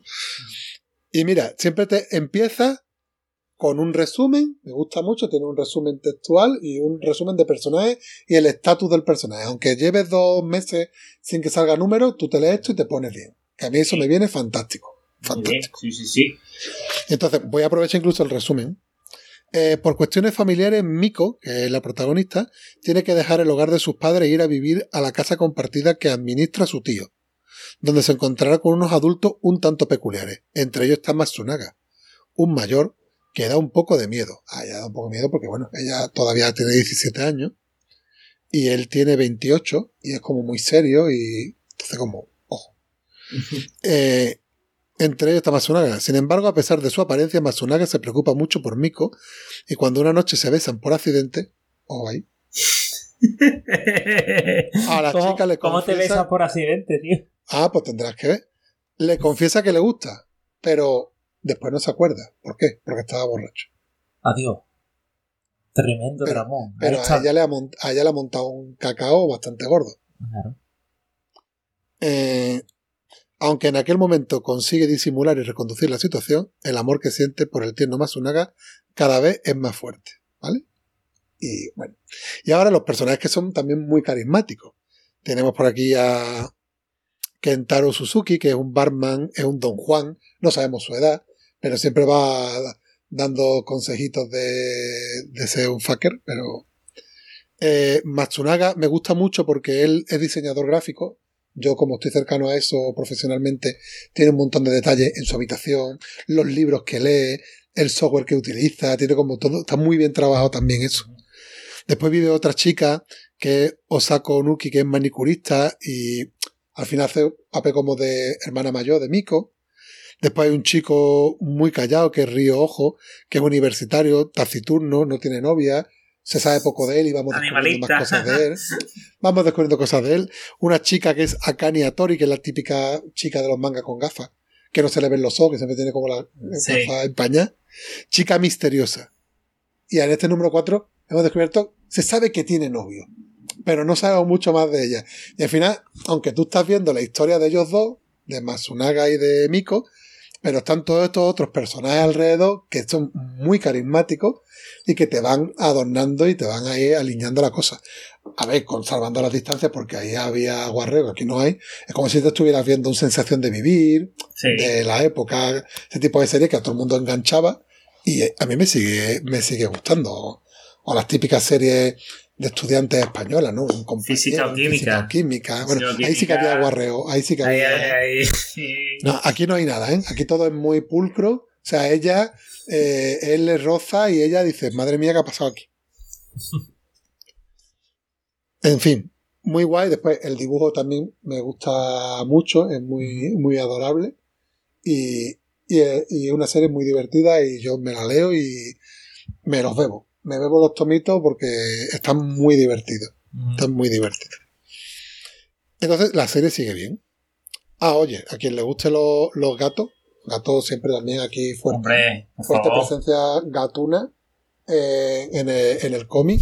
Tiene también su tiene también su rol, ¿eh? Tiene también su rol el, el gato. Mira, aquí tenemos un- una página intermedia ahí, de ambos con, con su gato. y después, bueno, quien, quien haya vivido en pisos de estudiantes, haya convivido con otra persona, pues también tendrá, pues se dan muchas circunstancias, muchas anécdotas, y que tú te puedes, tienes por ejemplo una pizarra donde apuntan hoy no voy a cenar, o próximo domingo, o, o próximo sábado fiesta, fiesta en la azotea, tenéis que estar todos, y tienen cada uno su vida y, y están todos allí, cada uno no estudia ni lo mismo ni trabaja, pero conviven y se montan su propio rollo e intentan hacer cosas de montar una familia entre ellos y está guay. Está guay. En la realidad, eso te sirve los tres primeros meses y el noveno mes de curso ya no quieres ni cruzarte con el compañero. También hay, también hay las, los roces y las confusiones y las cosas, pero bueno. Y por último, para terminar el repaso de novedades, eh, y por cerrar este glorioso arco, tenemos Pelea de Sable 2, Toma ya. que ya hablamos de él en el primer, en el programa anterior, y por deciros un poquito cómo, cómo remata. A ver, aquí, eh, sensaciones agridulces, ¿vale? No me ha gustado, o sea, lo que destaqué del primero, no puedo destacarlo del segundo, o sea, hay muchas cosas que sí, o sea, el nivel artístico sigue siendo absolutamente sublime, o sea, es un nivel brutal. Eh, pero ¿qué ha pasado aquí? Que lo que era la historia principal se contó en el primero, de hecho dijimos que era bastante cerrado Sí, y cerrado. conclusivo. Y aquí lo que han hecho es que, como los personajes también son bastante carismáticos, pues un tomo como de historias cortas, de fragmentos, de flashes de, de diferentes personajes. Sigue habiendo el componente erótico festivo, sigue habiendo el humor, pero claro, ya no es, no tienes una historia río bien definida. Entonces, como pasa siempre en los tomos de historias cortas, pues hay algunas que te gustan más, otras que te gustan menos, que las ves más, más forzada. Y los dos personajes protagonistas, que son los de la portada, eh, que son los más carismáticos, pues tienen al principio y al final, y durante el resto, pues ya no tienen tanta presencia. Pero bueno, eh, por cerrar, como es, son dos, tampoco digo yo que, que no me haya mm, gustado para decir, va, que no. Te complementa. A ver, tampoco es una historia que tenga un trasfondo, pero te cuenta cómo él estudió, cómo estudió en el extranjero, aprendió sus técnicas secretas para luchar después, y esa parte la vemos, bueno, te complementa más, pero el primer tomo es mejor, y si te quedas con el primer tomo, pues no te pasa nada, la verdad siendo, siendo honesto, ¿vale? Y con esto terminaríamos el repaso de Arechi, manga. Seguimos. Siguiente colección, o sea, perdón, perdón, siguiente editorial que empezó a colaborar con nosotros, en este caso, Nuevo 9, ¿vale? Editorial que, ¿cómo la podríamos calificar, Michael? Eh, la editorial completa. Ah, Completa. No, no, no, a ver, tiene de todo. Eh, mm, lo mismo te saca una, una rustiquita eh, muy apañada, que luego te saca un pedazo de álbum europeo, que te saca eh, TVO español tapadura. Eh, Español, es Tapa. Holanda. Español tapa blanda. Yo, dos de los TVO eh, que tengo que más me han gustado eh, este último año han sido eh, también traídos aquí a, a la escala y han sido Shadow Life y, y Easy Breezy y ambos son TVO que dices tú, ¿cómo los clasifico? ¿no? Siempre hablamos de cómo los clasificamos. En Y- fin, que es una editorial que saca de todo, pero lo que se ve que hay un componente de que sus editores, Ricardo y su hermano, hacen una selección muy personal y apuestan por determinadas obras y no se cierran a, a nada, ¿no? Están abiertos. Y yo, Lo, mira, lo hacen todo con sentido. Aunque, aunque haya mucha Sí. variedad, eh, cuando has leído mucho de, de esta editorial, en el momento que. ya conoces a Ricardo, ya sabes Sí, lo que y, y en el momento, y en el momento que tú te lees el TVO y dices tú, esto lo has sacado de 9, en el momento que tú lees el TVO, dices, vale, tiene sentido de que lo hayan sacado. Sí. Dentro de todas las cosas que vamos a comentar, pues hay algunas que me han gustado especialmente. Y ahora viene una de ellas. Yo ya te he hablado un poquito de esto. Esto era novedad de- realmente del mes pasado, nos llegó un poquito con retraso. Lo traemos ahora, porque además tú y yo valoramos mucho el cómic español eh, y es Sueños de, Tin- Sueños de Tinta de Juan Álvarez. ¿Vale? Esto es una mm, rústica con solapa, no, perdón, con sobrecubierta. Es cómic español hablando sobre el cómic español. Hablando de la historia de Juan Álvarez, de su propia vida. Esto es como el invierno del dibujante de Paco Roca, pero no era la vida de Paco Roca. Sí. Pero esto es lo mismo, podríamos decir, o no, no lo mismo, evidentemente, el mismo, el mismo ejercicio, pero hecho por el la vida del propio autor. ¿vale? Eh, entonces te da para entender cómo funcionaba la, la, la industria del cómic español en la época en la que Juan Álvarez comenzó y para conocer a Juan Álvarez. Y bueno, eh, voy a leeros la sinopsis, pero lo que te digo es que te enamoras de Juan Álvarez, te enamoras de los amigos de Juan Álvarez, se termina el cómic y tú dices, quiero, quiero leer más sobre ellos. O sea, quieres, quieres ir a, leer y qué fue de este compañero que estuvo eh, en su estudio de, artístico también y que ahora, después dejó los cómics, que habrá sido de él, son personas reales. Y te enamoras de ellos y quieres saber sobre ellos. Yo tengo la esperanza mm, de que Juan Álvarez haga otro tomo en el futuro contándonos la etapa posterior de su vida. Porque lo podría hacer. Pero mira, os leo la reseña. Cumplir un sueño era algo que anhelábamos los jóvenes de la transición. Habíamos nacido durante el franquismo, sí, pero jugábamos en la calle y dibujábamos sin parar llenando nuestra infancia y posteriormente nuestra juventud de esperanza y fantasía. Pero cumplir los sueños significaba, para los chicos de provincia, tener que ir a la capital y luchar por lo que nos apasionaba, el cómic. Esta es la historia de una generación que vivió en una continua búsqueda para llegar a ser profesionales de la historieta. Es la historia de unos veinteañeros llenos de ilusión que descubrieron el dibujo animado, descubrieron el amor, el humor y lo difícil que era a veces gestionar las emociones en un Madrid lleno de conflictos sociales, de atentados de ETA, de los guerrilleros de Cristo Rey, de manifestaciones, pero también de un renacer artístico e intelectual del que fueron testigos y en ocasiones protagonistas. Bueno, yo sé que ya con esto que te he leído, a ti te ha hecho la boca agua. Porque te conozco. Eh, tú sabes, bueno, eh, a mí y a Max que nos está escuchando. Que, sabemos que, nos escucha y, eso es... eh, Sabes que hace poco hemos leído el, invierno del dibujante y, es que realmente hay pocos ejercicios de, eso, de, de, de, de veos que, que, que hablen de los dibujantes, ¿no? Y pues, eso, es- eso, eso va a caer... eh, quiero comprar menos, pero va a caer más pronto que tarde. Yo, tú sabes que te presto todo lo que tú quieras. eh, miro por tu economía. y mira, te enseño algunas imágenes. Mira, por ejemplo, este edificio de, famoso edificio de Madrid de Plaza España, por ejemplo, cómo se baja el del metro. Entonces refleja mucho lo que contaba en la sinopsis, ¿no? La sensación de un chico de provincias que viaja a Madrid, ¿no? También lo grande que es Madrid. Él es veinteañero, su vida, todo amorosa, relaciones, en una Madrid, mm, cuando él sale de- del pueblo. Eh, su paso por la mili, que les llevaron a la mili. y es una, es una belleza, o sea, es- es Cuéntame, pero de, de un autor del cómic. A mí me encanta Cuéntame, por ejemplo. El tipo de dibujo, pues más o menos habéis visto, ¿no? Te os enseño para que veáis el tipo de, de personaje. ¿Vale? Estos son Sí. los compañeros de su... Tía, es que...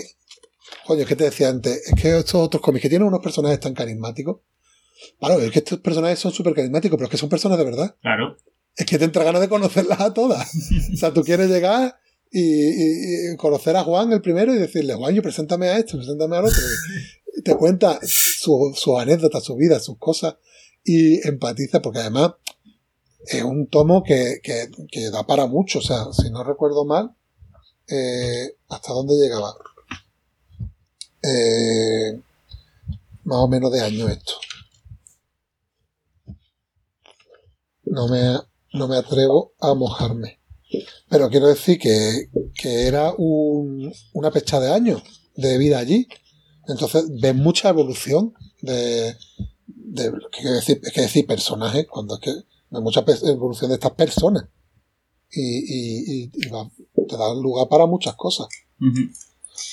A mí me ha, me ha encantado, ¿vale? Eh, mira, ya está, aquí tenemos. Eh, mira, pues mi año de nacimiento, el 81. O sea, de la transición hasta los 81, pues yo qué sé, pues aproximadamente que tendremos aquí. Eso es, 10 años, eso es prácticamente toda la transición. O sea, Sí, me estás diciendo que del- desde el 75 la, la transición generalmente los historiadores la sitúan en el 82 con la, con la victoria de, en las urnas de- del PSOE. Entonces prácticamente toda la transición. Son años muy convulsos, son años de mucha agitación, son años de mucha, de mucha actividad. A mí es que, y además esto, aparte de que, claro, de que es una, al final es la vida de, de Juan Álvarez, eh, este tipo de TVO es que si te atrapan, te han atrapado. Además, porque ahí el autor, mm, tú, tú terminas de leer el TVO y conoces al autor. Y ya parece Sí. que, que es un viejo amigo. Sí, y eso es. totalmente. Y eso no todo el mundo lo consigue. Ni todo el mundo lo consigue, ni todo el mundo se lo propone. Primero te lo tienes que proponer y luego intentar conseguirlo. Y Es para como eso él que va, va a su, a su kiosco de cómic y le dice el tendero, mira, ha llegado una nueva revista, le llaman un fanzine. Eh, Pluff Novel Comic, me lo llevo, el otro ya me dirá, y la relación, ¿no? De la- con lo que nosotros hemos, seguimos haciendo, ¿no? Y, en fin, chulísimo. Eh, de todos los, los cómics de hoy, pues yo digo, hay algunos especialmente destacados para mi persona, de que a mí me llenan especialmente, y Sueños de Tinta es un cómic que yo le haría un vuelo. Y a lo mejor no sería una mala idea coger, como hemos dicho, ¿no? El dibujante este, y hacer un poco de mm, la industria del cómic desde el cómic o algo así, y estaría súper guay. Eh, aquí está Michael, te digo, te lo presto cuando, cuando Mm. quiera. Y, siguiendo el nuevo 9, pero cambiando de registro, aunque seguimos con autor español. Pero en este caso, tomo tamaño grande, eh, cartoné, autor Alex López, y es Adelín, ¿vale?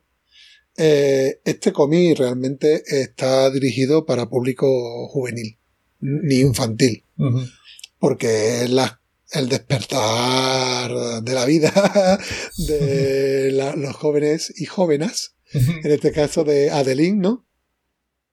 Y mira, por ejemplo, está guay, eh, tiene aquí detrás una foto de su móvil, eh, está en la Ah. aplicación Pringer, que no es, que no es. Entonces, Adeline, estudiante, con su hermano detrás, que es un personaje muy importante en toda la historia, dando por saco, eh, divertida, extrovertida y muy atractiva. Cuando me quito las gafas, creo, dice ella. Busca a mi príncipe urgentemente. Odia a mi hermano pequeño y sobrevivo a mis padres como puedo. Dame un like y no te arrepentirás, dice, ¿no? La estructura del cómic es como de, de tiras, ¿vale? Pero tiras largas, tiras largas. Por ejemplo, esta es la primera, ¿no? Te dice, ligues de verano. Entonces lo cuenta una historia así, a, como se dice, media red, ¿no? De, conocemos a Adeline ya en una historia, pero tiene una historia que son como cuatro paginitas y es como terminaba clásicamente la historia de Mortadelo y Filemón, ¿no? Con un caos de algo, Sí. algo que de repente pa, y pasa a la siguiente. La supercita doble y ahora te cuenta otra cosa. Esa es la estructura del cómic, ¿vale? Es un cómic que, como decíamos antes, también puedes leer a poquitos. A poquitos. Son necesarios esos cómics también, ¿eh? te vas leyendo diferentes historias, te vas riendo con Adeline y, y vas conociendo cosas. Por ejemplo, ¿qué conoces? Pues un personaje que empieza a ser recurrente, porque aunque son historias, pues al final tiene un hilo argumental totalmente claro. Que es este, que es un chaval que está completamente enamorado de ella, que él pasa de él, ella pasa de él totalmente, está totalmente siempre mirando a lo, a, como en la portada, ¿no? A los cachas guapos y fuertes y no sé qué, y a él no le echa cuenta. Pero él siempre está ahí. Historia de, de mil vidas. Él siempre está ahí. Y entonces tú vas diciendo, vas em- empatizando, vas diciendo, maldita Adeline, eh, mírale, échale cuenta. Déjate, no ves que todo te sale mal. típica, No, típica. Hay una página en el que en el que Adeline esté llorando y le dice es que ojalá conociese a un tío como tú. Bueno, no, está la típica de "Mm, ¿me, me haces el favor y te haces pasar por mi novio? Y el otro el pagafanta de... en fin, que al final va evolucionando y bueno, pues ya no contaré cómo evoluciona, pero que aunque son historias, como digo, así, situaciones, Sí. pues te encuentras la típica en la playa, la típica de Navidad, la típica de San Valentín, como fotos, ¿no? De, pero tienes ese hilo conductor. Y después te enseñé el otro día mm, por vídeo que, que hay una parte final de, de ilustraciones de estas muy chulísimas. ¿eh? Hay aquí unos dibujos de, aquí por ejemplo, Lorena Calderón. Aquí tenemos a Ricarefa, que es la que te enseñé. Eh, Que- Ricarefa, es que tú sabes que desde que me leí Monet, eh, tengo que leerme más Swift. Amelia, Amelia Navarro. Y, y a esta que me parece totalmente espectacular, que es de Mickey Monjo, que estuvimos hablando ver, con sí, de- que en, beneficio, en beneficio de la humanidad. Buah, es Este que no, como- es que Es que mira la luz, es que es increíble. ese tío es brutal, Es eh. increíble. Ese tío brutal. Pero bueno, Alex López, en su estilo así caricaturesco, ¿no? Súper bien también. Son súper frescas las imágenes, súper divertidas. De nuevo, ideas, ¿no? Pues un cómic para la chavalería eh, infantil, infantil eh, femenina, o, o incluso para un tipo que se pueda ver reflejado en el Pagafanta, pero muy chulo y mira, al final como estas cosas siempre pasan, hasta te lleva a reflexiones, ¿no?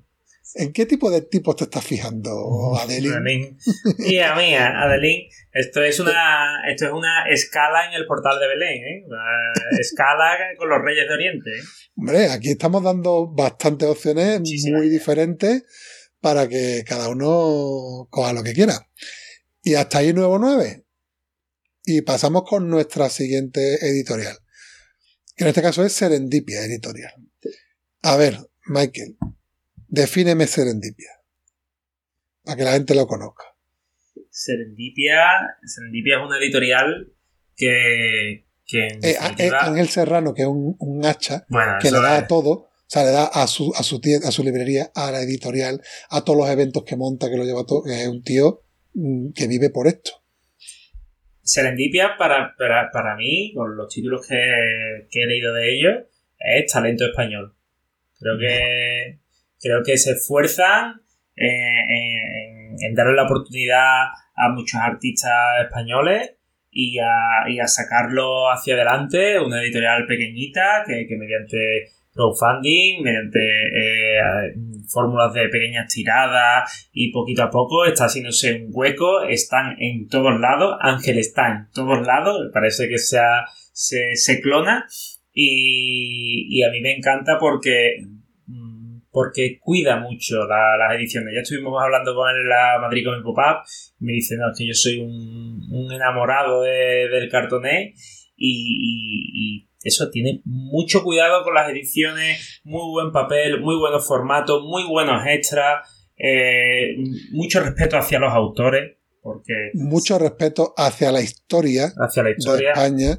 Eh, en los cómics históricos, una cosa muy destacada que no es habitual, por lo menos nosotros no lo vemos en otros cómics, No, yo lo he visto. incluyen los propios créditos de portada al historiador que ha ayudado a darle rigor al guion. O sea, pone guionista, dibujante, historiador o asesor histórico. Eso es brutal. Nos contaba alguna anécdota de cómo se trabaja en el tema de mapa y de... mm, eh, eh, increíble. Pero además es una editorial que arriesga también con otro tipo de, de, de producto o incluso que hace casi una labor social, como decíamos en el último programa, rescatando a Gustavo y sus leyendas, que, que había salido ahí y en, en un, dentro de un contexto muy específico de un salón de cómic y que lo, lo intenta relanzar y que lo rescata porque tiene calidad para darlo a conocer en el gran mercado. Y nosotros ponemos nuestro granito de arena para que ese material también llegue a más, a más personas. Dicho esto, nosotros con Serendipia tenemos un bendito problema, que no es un problema. Es que amamos fervientemente a uno de sus dibujantes. Posiblemente sea el dibujante de este 2023 que más nos ha sorprendido y que ha sido la, la sorpresa más, más grata porque, eh, a ver, ya conocemos a muchos dibujantes y ya eh, sabíamos... eh, al final descubres a un dibujante, vas viendo su evolución, pero este dibujante ha sido... Hola, ¿qué tal? Estoy aquí y, es entrar por la puerta grande y a nosotros que nos encanta. que no es otro que Roberto García Peñuelas. Eh, ya nos había escuchado hablar de Servet y mm, pocas veces hemos hablado para lo que nos gusta ese cómic, ¿vale? Entonces, os contextualizamos. Tuvimos la oportunidad de la Comic Pop-Up conocer a Ángel y a Roberto. Y entonces, hablábamos de Servet, que él nos tenía en ese momento enamorados. Y nos encontramos dos cómics en la mesa. Uno anterior a Servet, que es el que primero voy a comentar yo, que es Amelia, Historia de una lucha, que es un cómic anterior y que yo no, no había llegado a mí, pero yo ya tengo claro que todo lo de Peñuelas quiero que, que caiga en mis manos, entonces me lo llevé. Y otro cómic, que vamos a hablar después, que, que nos lo hemos leído los dos, porque nos lo compramos los dos allí en la Comic Popa, que no podíamos hablar de él en el otro programa porque estaba allí como en primicia, todavía ni se había sacado ni un letter sobre esto. Y Ángel dice, no lo podéis comentar todavía porque si la gente lo busca no lo va a poder comprar, Claro. que es Calatrava Fundación, ¿vale? En, nuestra, en nuestra historia con Roberto García Peñuela, estos tres cómics también nos dibujan una trayectoria artística.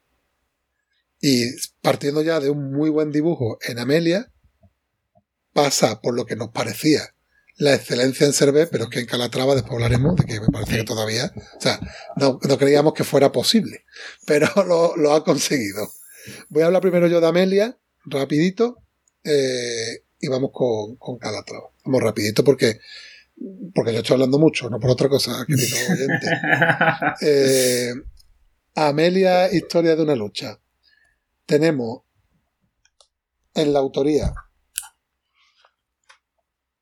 para no meter la pata, Guión Alicia Palmer y la propia Amelia Tiganus, que es un personaje real que, que participa activamente en la redacción de este cómic, y el dibujo, el dibujo de Roberto García Peñuela.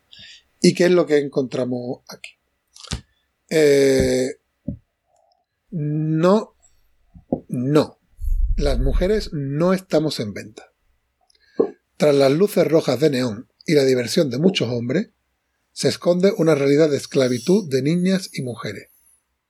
Basado en una historia real, Amelia, Historia de una lucha, cuenta la crueldad a la que diariamente miles de estas niñas y mujeres tienen que hacer frente, empujadas a las redes de trata de personas donde sus cuerpos y sus vidas son considerados mercancías. Únicamente una sociedad civil formada e informada podrá cumplir con su papel activo en consonancia a la ética feminista y los derechos humanos. Este cómic además está patrocinado por el Instituto de la Mujer del Ministerio de Igualdad y en colaboración con el Ministerio de Cultura. Participa también el Ayuntamiento de Ciudad Real y otras entidades. ¿Y cómo lo, se organiza? Pues nos, nos, nos vamos al Instituto de Enseñanza Secundaria Clara Campoamor eh, en febrero 2020. Mira, para que veas tú a tu Robertito. ¿Vale? Y nos encontramos a la propia Amelia dando una charla en un instituto. Entonces, cada capítulo lo dedica a un tema, ¿no? En este caso, por el capítulo, no el prostíbulo. Entonces, vemos las propias preguntas que le hacen los alumnos. ¿Qué es el abolicionismo? Dice ella, la postura más revolucionaria frente a la explotación sexual. Busca erradicar el sistema prostitucional de manera constructiva. Esto va explicando, ¿no? Bueno, el que decir el aprendizaje de la lectura de esto. Y te va haciendo saltos en el tiempo de la figura de ella en el aula, que es 2020, y te lleva a, en principio, 2002, Alicante, mira estas imágenes, cómo maneja aquí el señor Roberto los colores y el, y el ambiente a un prostíbulo donde llega por primera vez eh, Amelia huyendo de una vida trágica en su país de origen, que si no recuerdo mal es Rumanía. Es un cómic duro, ¿vale? Uh -huh. Porque ya si fuera ficción sería duro, pero como es además real, tú estás leyendo la vida de esta mujer. Y claro. es muy duro. Por ejemplo, el capítulo 2, que es la captación, que nos hace viajar a 1988 en Galati, Rumanía, nos cuenta cómo era su vida siendo una niña. Uh -huh. El entorno tan triste, familiar, que tuvo que vivir y la vida tan dramática que pasó esta niña porque no tenía no tenía un sitio donde encontrar su paz, porque su casa era un horror y la calle y las escuelas era un horror. Mira, más que te voy a enseñar una viñeta.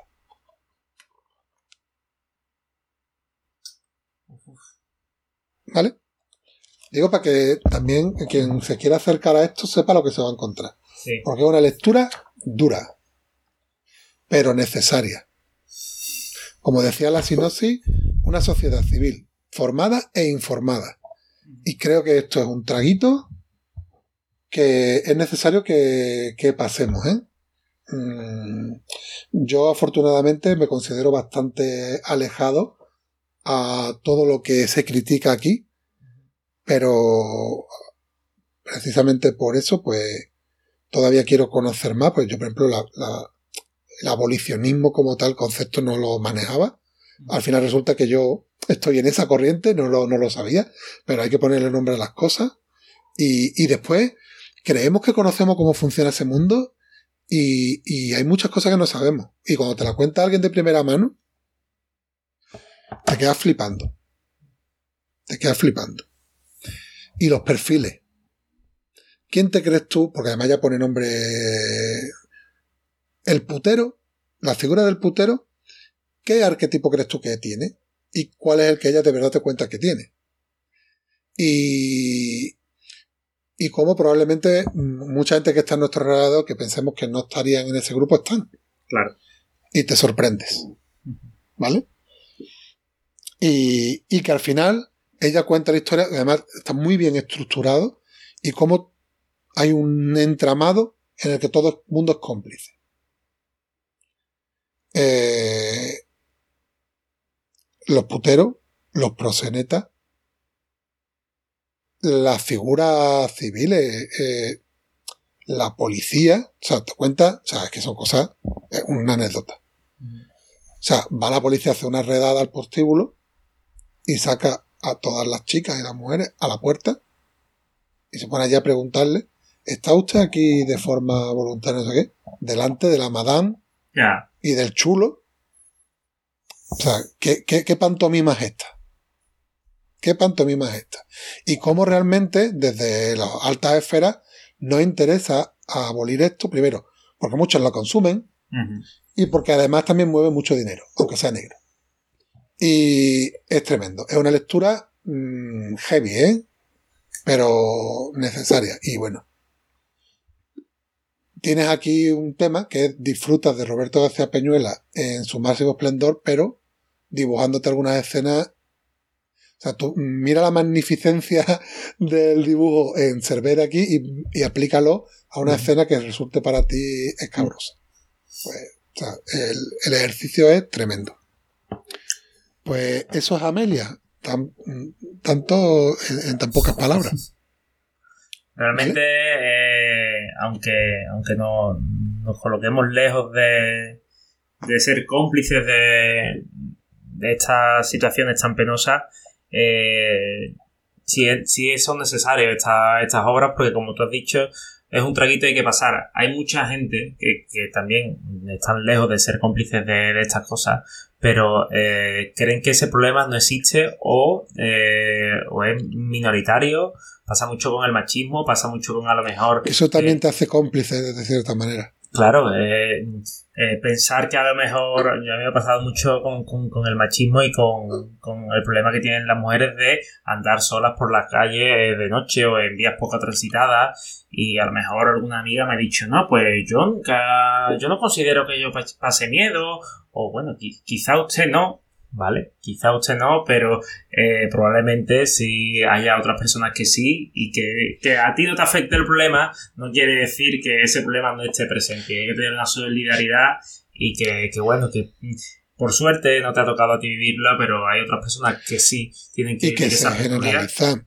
Y se generalizan muchas cosas. Ujú. Seguro que hemos escuchado todos los que estamos aquí ahora mismo escuchando este programa, el comentario incluso lo hemos verbalizado nosotros de si es prostituta porque quiere, seguro que podría estar, lo que no quiere es estar limpiando escaleras y todo eso, eh, este comí entra a degüello, ¿eh? No deja nada fuera del debate.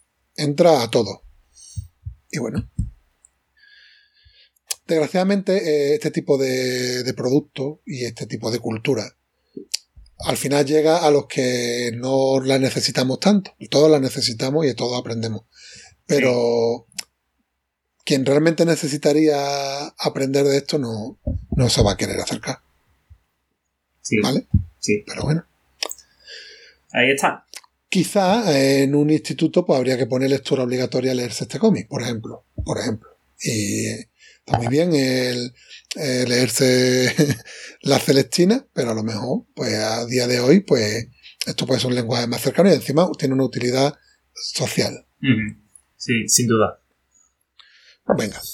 Eh, dale tú con Calatrava, que yo ya ch- charlo mucho. Bueno, mm, Yo eh, iré añadiendo mis cositas. Calatrava, eh, ya lo hemos comentado, lo hemos adelantado, es un TVO eh, con guion de Juanra Fernández, dibujo de Roberto García Peñuelas y, ojo, lo que estamos adel- adelantando antes, reseña histórica, que está en los extras, de Honorio Álvarez y nos cuenta la historia de la fundación de, de la fundación de Calatrava, ¿vale? La fundación de Calatrava, eh, de la Orden de Calatrava, eh, se da por, por, el, por orden del rey Sancho III, que quiere una orden para proteger el baluarte fronterizo de, de la ciudad de Calatrava, eh, ya que ha expulsado de allí a los templarios, porque los templarios, bueno, estaban acumulando muchas riquezas y estaban convirtiéndose en un, en un grupo molesto, ¿no? Y, y esto pasó también en Francia con el rey Felipe Augusto y bueno, cuando los templarios empezaron a hacer la China en el zapato, pues los quitaron del medio, pero claro, eh, esos territorios que dejaron los templarios sin proteger, pues había que protegerlos de alguna forma, ¿no? Y, y ¿Protegerlo aquí- de quién? de bueno, de los musulmanes. Eso. Eh, perdón que a veces ha- hablo como. A veces me meto ya directamente en la clase de historia y se me va. Eh, intentan, y bueno, y fundan la, la, la Orden de Calatrava para proteger esa, esa, esa plaza. Aquí en este TVO nos cuentan eh, cómo el rey Sancho la encarga a los dos protagonistas, ¿vale? Mm, Que, que ahora mismo mm, no me acuerdo muy bien eh, el nombre de Bueno, da igual. cada uno, pero bueno, El- es el- un joven cuenta, noble. cuenta el rol, el, el perfil. Es un joven noble y un anti y, y un y un clérigo y un clérigo bastante bastante mayor que bueno que no, no, no es guerrero evidentemente eh, rechaza toda violencia como hombre como hombre de Dios y bueno y el joven noble eh, también ha tomado los hábitos pero evidentemente por La cabra tira al monte. la cabra tira al monte y, y- y es realmente un experto un experto guerrero no y, Y claro también tiene importancia el papel femenino, que está creo que en la parte de atrás, la contraportada, que era la hermanastra del rey, ¿no? Sí, la hermanastra del rey eh, ayudará de forma económica eh, a la fundación de esta de, de Calatrava. El problema es que, claro, que en esta fundación, en esta este primigenio origen de la de la de la plaza, ¿no? Pues, claro, los musulmanes, el, el, el rey almohade, creo, eh, está intentando, el califa almohade, el sultán almohade, perdón, está intentando tomar Calatrava. Entonces, pues bueno, te cuentan cómo esa la batalla de la defensa de Calatrava y bueno, también intenta el tema eh, místico religioso, ya te lo cuentan en el TVO y al final, bueno, eh, a alguien que le guste el, el TVO histórico le va a encantar este tipo de TVO. A alguien que le guste el dibujo mm, de Roberto García Peñuela le va a encantar. No es una historia, es verdad que no es una historia que te haga pensar mucho, como fue Servet.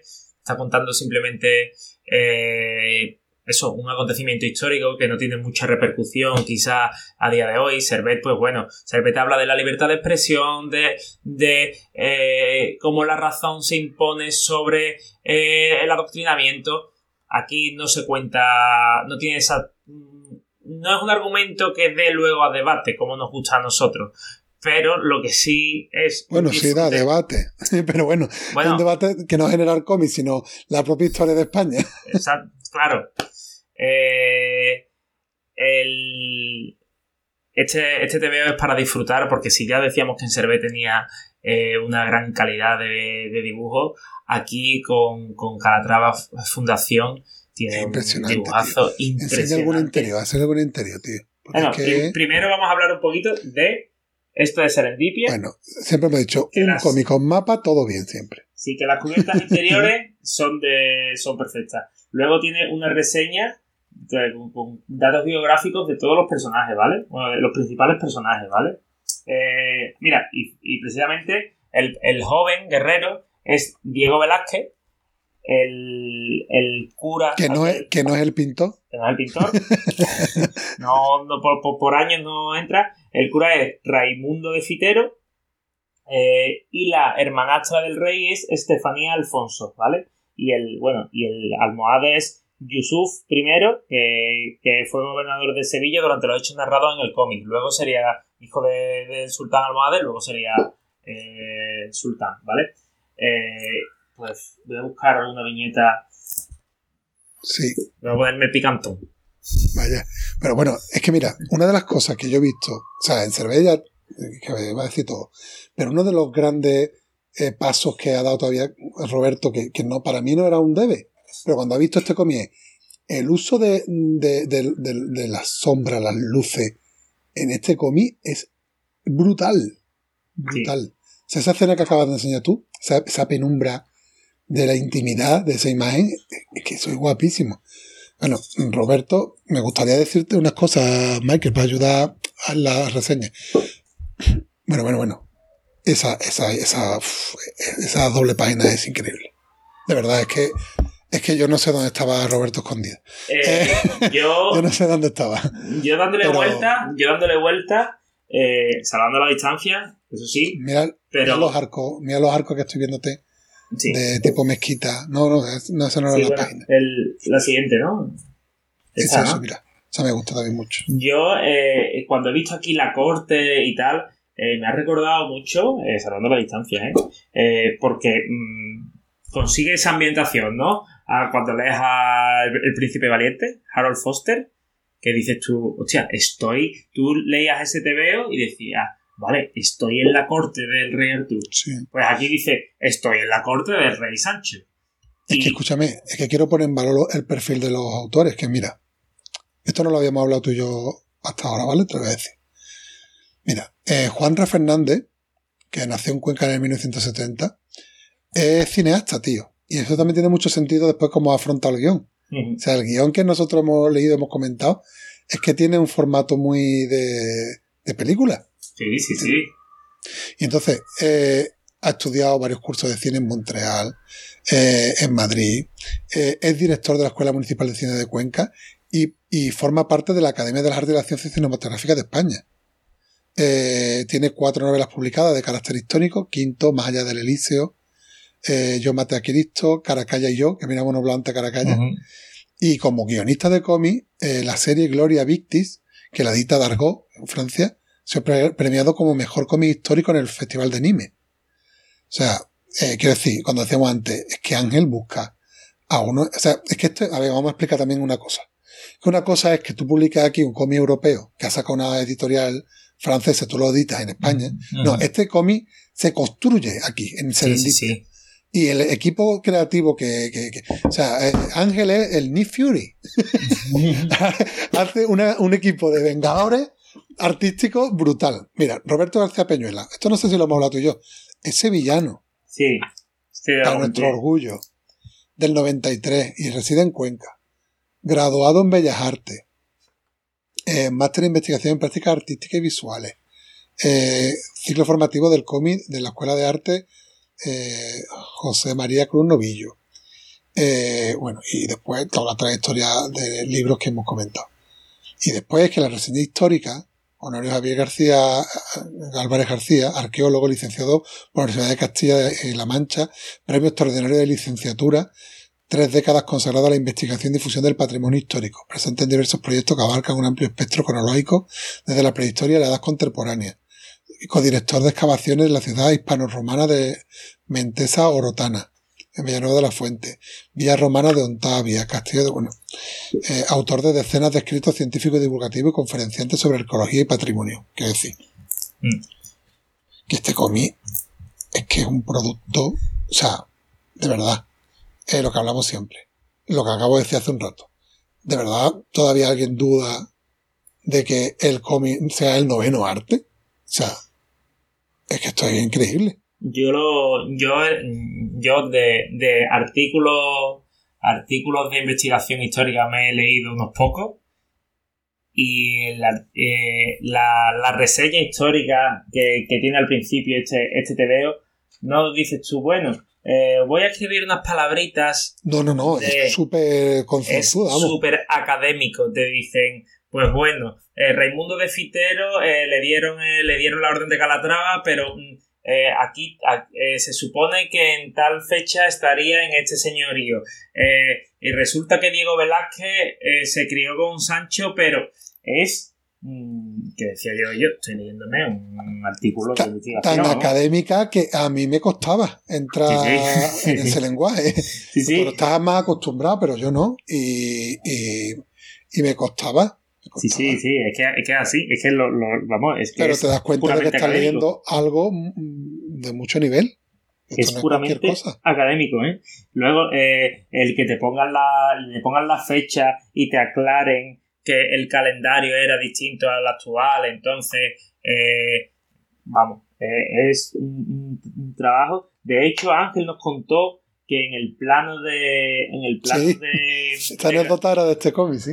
En el plano de eso, de Calatrava, eh, estaban dibujando la- la- la- las páginas y, y creo que le, dijeron que, bueno, que ese muro no estaba.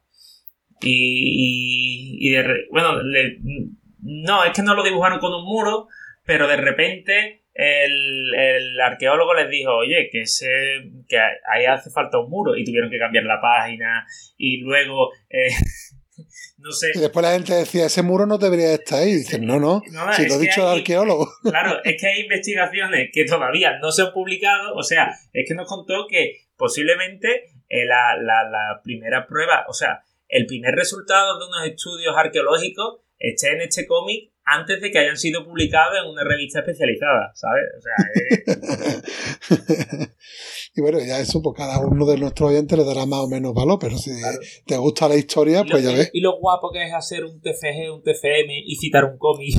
No, es que el muro este estaba aquí. Y citas a, a Honorio Álvarez, Honorio Álvarez, Calatrava, la Fundación 2020, 2023, editado por Serendipia. Eso es. Vamos, no tiene parangón. Bueno, vamos a seguir dándole brío a esto y pasamos a una editorial con la que llevamos colaborando tiempo, pero no habíamos podido traer un cómic hasta ahora. Eh, eso por curiosidades de cómo funcionan también las editoriales por dentro y demás, pero esto ya estaba hablado desde hace tiempo y hasta hoy no he podido traer, que es Grafito Editorial. Grafito Editorial que como característica, pues una de las características que tiene es que trabaja mucho el, el, crowdfunding o la preventa. Entonces, su producto está también muy seleccionado y, y siempre intenta utilizar esa vía de forma correcta. Eh, sacan cómic español, sacan cómic europeo y yo una de las cosas que principalmente quiero destacar es la, la comunicación que tienen. O sea, es maravilloso y los detalles, como te llegan, eso no lo has visto tú, Michael, te mandan los cómics con unas pegatinas de ellos dos. eh, son una pareja, no sé si son pareja, pero están siempre en las ferias, en los correos. Y, te mandan una pegatina de ellos dos, deseándote una buena lectura, unas cosas muy cariñosas, muy cuidadas, muy bonitas. Y el primer cómic que vamos a reseñar de, de Grafito es Unboxing Pandora. Este cómic eh, le ha interesado mucho a nuestra amiga Débora. He hablado mucho por WhatsApp en privado con Débora porque es un cómic que a ella le tiene enamorado. ¿Y por qué? Bueno, pues quien conozca a Débora pues sabrá Mitos. que, bueno, mitos y después color. Color. Y es que, bueno, nada más que tienes que mirar la portada para darte cuenta que en este caso es un elemento muy importante. Mira, esto lo dibuja Fabio Pia Mancini, que es un autor italiano nacido en 1990 en un pueblo de la provincia de Roma. Y este cómic mm, dice, dice su sueño es hacerse asquerosamente rico y retirarse a vivir al campo con la bandada de gansos que anhela su corazón. ¿Qué te ha parecido? Eh, Se están poniendo de moda los- los- las bios de autores así, ¿eh? De- sí. Mira, mira qué guay este merchan. Esta fichita calendario, mira. ¡Oh, qué chulo! Cositas de que te regala grafitos si te suma a la iniciativa de lanzamiento de estos cómics. Su, su marca página, muy guay. Bueno, ¿y qué nos cuenta aquí? Dice, Cloris, Cloris, tu primer día como sacerdotisa del culto de Pandora y ya has liberado todos los males del mundo. Empezamos bien, ¿no? Deja de decir que no es culpa tuya y empieza a capturarlos cuanto antes. Son muchísimos. Menos mal que tienes a la esperanza de tu lado. Y la esperanza en mayúscula. Que tiene sentido. Entonces, esto es el mito de la caja de Pandora. Sí. ¿Vale? Pues nos cuenta, está Cloris, eh, es una, está entrenando para ser sacerdotisa, tiene que, que estar en formación, y cuando por fin ya tiene su titulación de sacerdotisa, eh, en un momento de rebeldía, por una cosa que le sucede, que le hace un poquito como perder su vocación, eh, pone un poco en cuestión todo y se va al jarro que contiene, que es el que está aquí en la portada, todos los vientos que decían en Mito Pandora eran los vientos, pero en realidad Sí. son todos los males, Males. del mundo. Eh, y dice, eh, y los rompe, y entonces se monta la, la mundial, ¿no? Y entonces empieza una aventura, es un cómic de aventura, para ir recuperando todos los, los males, ¿no? Pero es que eh, los males pueden ser, mira, como pueden ser esta viñeta, se personifica violencia y furia, ¿vale? Por ejemplo, ¿no? Pero también hay males como...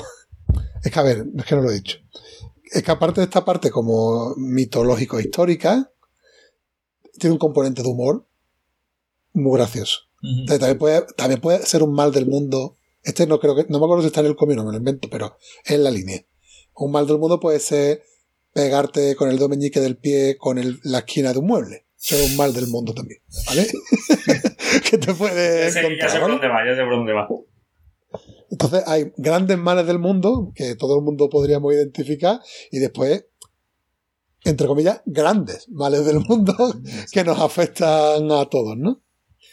Y entonces es una aventura y hay diferentes personajes secundarios que se suman a esto y, y es un camino de aprendizaje. Porque al final llega a unas conclusiones muy curiosas para reflexión de nosotros también, ¿vale? Que no es solo una historia mitológica, sino lleva un trasfondo que te hace al final reflexionar, que a mí me gusta. Una cosa de las que más destacan, y por eso le llama la atención a, a Débora, es el dibujo y el color. Y ahí que tiene una característica muy guapa. Mira, cuando empieza cada capítulo, te hace como una viñetita donde siempre tienes como un elemento ahí alegórico, que en este caso son unas vasijas, ¿vale? Pero fíjate, los colores que usa la vasija es la paleta de color de ese capítulo. Mira, te Ajá. enseñaré cualquier, cualquier imagen, mira, a que lo estás viendo. Sí. ¿Vale? Pues ahora, si me voy a otro capítulo, mira, aquí que predominan los verdes y los naranjas y los azules. En otro capítulo, los morados, los azules, los violetas y los rosas. En otro capítulo, azul y rojo y... Entonces, a Débora es que se le metió por el ojo Claro. de verdad, normal. o sea, como profesional, o sea, ya te puede gustar más la historia o no, eh, como ejercicio artístico, tú que te quieres y te estás dedicando ya a esto, tiene un, un echarle un ojo Sí, importante, sí, un valor muy añadido. ¿vale? Después eh, tiene un dibujo este, este autor muy característico, tío. Es que no, no sé con qué asimilártelo, ¿vale? Cierto es, haciéndonos la verdad, que en algunos momentos este despliegue artístico genera cierta confusión. En algunos puntos. No te saca del cómic y de la lectura, pero alguna viñeta, mm, no sé, ahora te lo enseño y tú lo ves clarísimo, ¿no?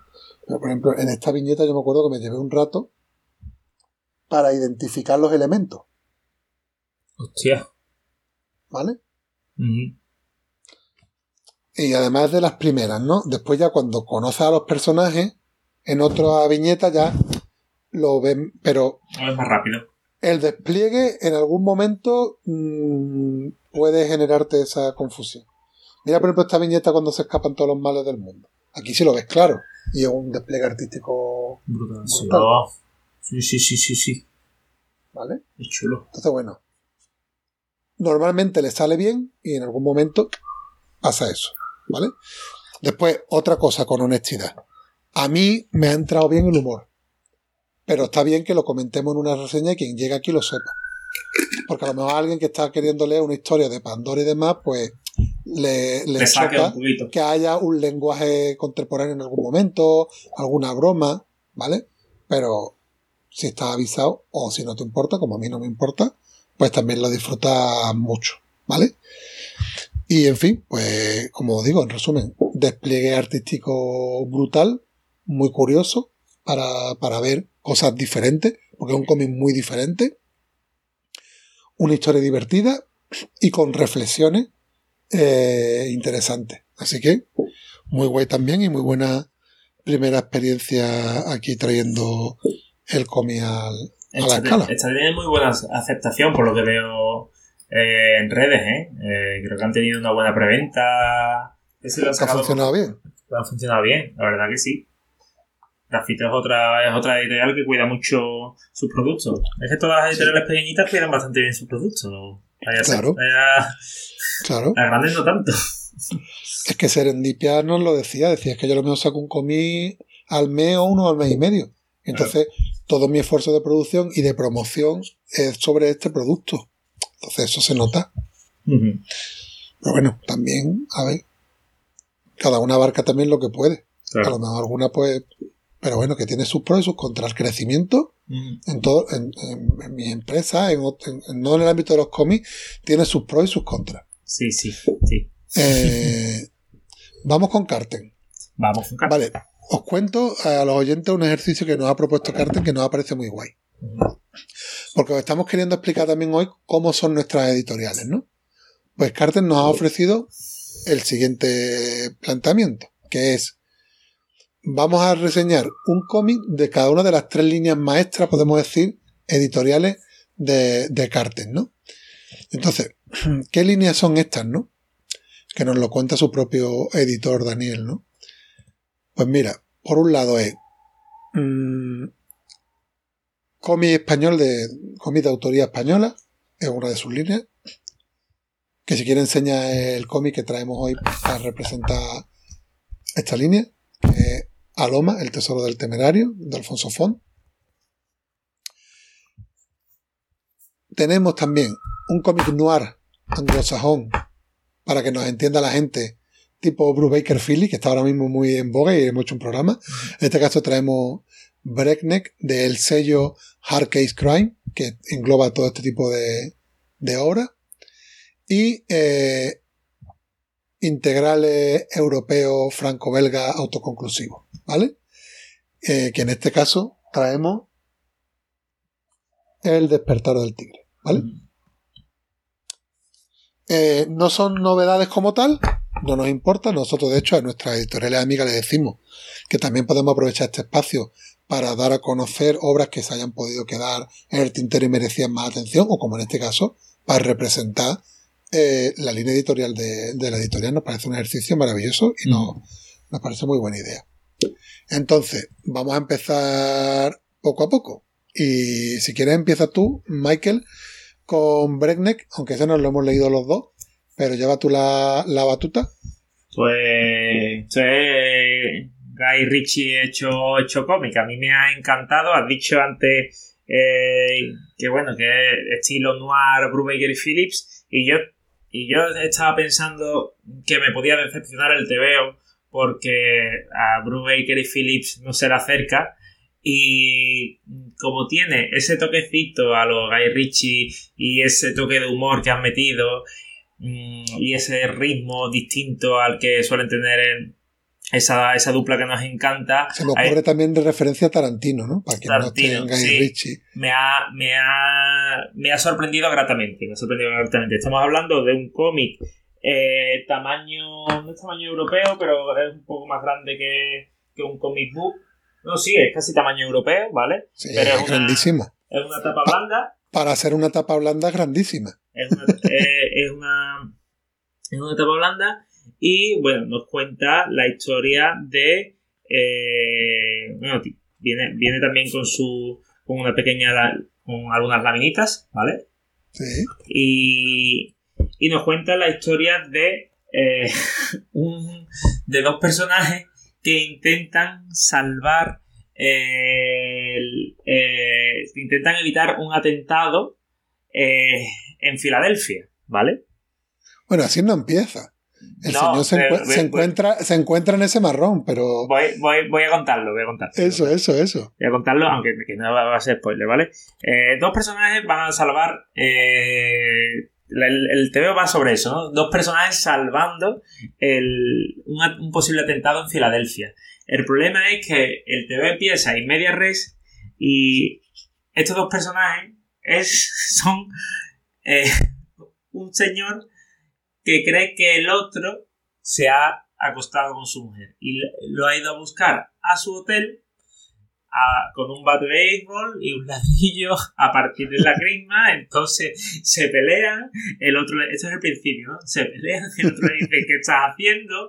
Y dice, y dice, que me reí mucho, dice, que te has tirado a mi mujer, que te voy a matar, que no sé qué, que no sé cuánto, dice, pero ¿qué estás diciendo? Que, que eh, tu mujer simplemente era una antigua compañera de la universidad, he estado con ella, pero no ha pasado nada, tal, no sé qué. Total, que se ensalzan y el nota, este, al, que lo quieren reventar, eh, resulta que es un señor del FBI y que tiene que impedir, que va a impedir el atentado. Pero claro, gracias a la intervención de este señor, eh, se lía todo un poco. Está, está en riesgo la operación. Está en riesgo la operación porque eso no lo voy a contar porque porque quiero que lo leáis, pero vamos, que le, Le, fastidia el operativo de loco. Y encima, y, este, y esto va a ser lo último que voy a contar, encima le inyecta un suero de la verdad y el personaje... Eso está muy divertido, ¿eh? Todo el cómic. el personaje se tira durante todo el TVO afectado por el suero de la verdad y, y eh, no, digo que pasen estas cosas, ¿no? Porque no me acuerdo muy bien, pero a lo mejor eh, se encuentra una chavala y le dice, estás muy buena, ¿eh? Y dice, ¿qué? ¿Qué has dicho? Y dice, no, es que es el suelo de la verdad. Y además que se lo explica, porque como es el suelo de la verdad, le dice, es que estoy afectado por el suelo de la verdad. y, es, y, es una, y, y, claro, y ah, bueno, hay un contrarreloj, eh, tienen que evitar que pongan una bomba, y claro, estos dos personajes que, que se han intentado matar, que uno está con el suelo de la verdad, tienen que evitar que, que eso, que se dé un, que se dé un atentado. Pasan 20.000 cosas, 20.000 giros, eh, el, protagonista, el, marido presuntamente cornudo, es un tío muy inseguro que siempre está rayado y bueno, es eh, que a, mí ha sido eh, de verdad que, que me lo leí del tirón y digo, mira, esperaba que fuese un Brubaker Phillips y iba a decir, oye, está bien, pero no es Brubaker Phillips, pero esta historia, y porque creo que también van a salir muchos, muchos noir o neo-noir intentando imitar el estilo de Brubaker y Phillips, esta historia se desmarca bastante de ellos y de verdad, pues por más historias así, no conocía a, estos autores y eso que el autor ha trabajado para X-Men, para Deadpool, pero vamos, yo ya lo tengo en mi lista de, de seguido, la verdad. El dibujo es muy bueno, ¿eh? El dibujo no es, no es para nada malo. No, no, está súper bien. El dibujo está súper bien y... Y el formato da gloria, o sea, lo ves tan grande pero cómodo, porque es rústica y... No, pesa y es lo que dice... Es una experiencia de lectora muy chula. Y es lo que dice lo que dice Manuel, ¿no? También puede ser Tarantino, también puede ser un Reservoir for Dog o un Pulp Fiction que también va de, ese rollo, eh, la verdad. Eh, breakneck, que al final se traduce más como latigazo, como... Latigazo cervical. Latigazo cervical a toda se Comenta, se comenta en el cómic en un momento dado ese tema. Sí, sí, sí. Pero bueno. En fin, muy buena experiencia y animar a la gente, porque es verdad que no hay mucho cómic, no, no es que haya cómic noir en, en, el, en, el, en el mercado, no hay muchos cómics noir, entonces eh, ha habido un filón para Breaker Philly y la gente está ahí consumiendo a saco, pero que hay otro tipo de, de publicaciones, que en este caso saca Carten con esta línea, y que, que te puede encontrar también noir, eh, bueno, acordémonos de File Number, ¿no? Que estuvimos también hablando sí, de Sí, sí, sí. Y, y, en este caso además te mete un componente que, bueno, pues eso no lo tiene Brubaker y Philly, que es esta parte de violencia disparatada, eh, que, bueno, tiene, tiene, muchos adeptos, porque desde luego a Guy Ritchie y a Tarantino no le faltan fans. Así que, muy buen, muy buena, muy buena eh, forma de conocer una línea de, de trabajo de, de Carten. Eh, si quieres voy yo ahora y sí, claro. tú, si nos vamos mezclando. Voy yo con el europeo, que en este caso es el despertar del tigre. A ver. ¿Qué decimos de este cómic? Este cómic es western, ¿vale? De partida. Es europeo, es western. No. y, y, el, y en realidad, el protagonista, que es eh, Chinaman, eh, tiene varios cómics publicados en España no por Carten, sino por Ponenmon, si no recuerdo mal, lo estuvimos hablando tú y yo. Y este sería el epílogo de ese personaje. Pero, tranquilidad, eh, no es necesario leerte la historia de Chinaman porque aquí lo que encontramos es a un personaje oriental en la América eh, del Oeste, eh, personaje ya de vuelta de todo, ya de mm, retirado de la acción, eh, porque lo que hacía era participar en batallas del ejército y, demás. Mm, sumido en un vicio con el tema del opio, importante, pero se da una serie de temas que le hacen reactivarse. Ya le voy a hacer la, la. Eh, mira, incluyen aquí un pequeño diálogo que está guay para entender el estatus del personaje. O sea, cuando te conocí luchabas como un tigre. Nadie podía abaterte. Desafiabas la muerte. Mírate ahora, mi pobre viejo. No eres más que un despojo. Y dice, los tigres también necesitan dormir. Todo es culpa del opio. Si no paras, te matará. Ya estoy muerto, amigo mío. Dice él, ¿no? Ese es el punto de partida que os trataba de contar. Y ahora, es el bautismo de fuego para Matt Monroe, recién contratado por los Pinkerton, la famosa agencia de policía privada del oeste. Eh, una ocasión para que el joven también avance no solo en resolver el caso asignado, sino en la búsqueda de su verdadero padre, que no es otro que Chen Long, más conocido 20 años antes bajo el seudónimo de Chinaman. Quebrado por la guerra de secesión y los trabajos forzados, el viejo tigre chino que en el pasado desafiaba la muerte vive ahora refugiado en el opio y la naturaleza de Ilwil. Eh, eso sería la sinopsis del, del cómic. Después te habla un poco de la historia editorial de este Chinaman, ¿no? Eh, voy a enseñar algunas imágenes porque me parece también que está espectacular eh, el dibujo. Aquí una escena un poquito más de costumbrismo de, del oeste, para que se vean un poco las viñetas de ese poblado, esos personajes, ¿vale? Y después voy a buscar por aquí alguna un poquito así más de acción, pero que no desvele mucho, para que veáis también de qué estamos hablando, ¿no? Por ejemplo. Ojo aquí, ¿eh? Ojo aquí a la referencia que os voy a hacer ahora. ¿Vale? Estamos viendo ahí un perro, ¿verdad? Vale. Que podríamos decir que esto es un John Wick en el oeste. vale. Entonces, Todo se desató con un perro, ¿no? Eh, es lo típico que te comentaba el otro día que se dice un One Man Army. Lo que pasa que, como decíamos con otros casos de hoy, no es el foco. O sea, tú te lo ves un John Wick y tú lo que buscas es el, el destrozo. el caos. sí. Y esto no. Aquí lo que está guapo es la investigación que hacen los Pinkerton, porque hay un caso y hay como tres, tres fases en el cómic en la investigación. Y eso te genera mucho interés. Y es un caso de, de detectives, pero del oeste. Y bueno, Chinaman está ahí como que aparece para resolver el momento de conflicto físico.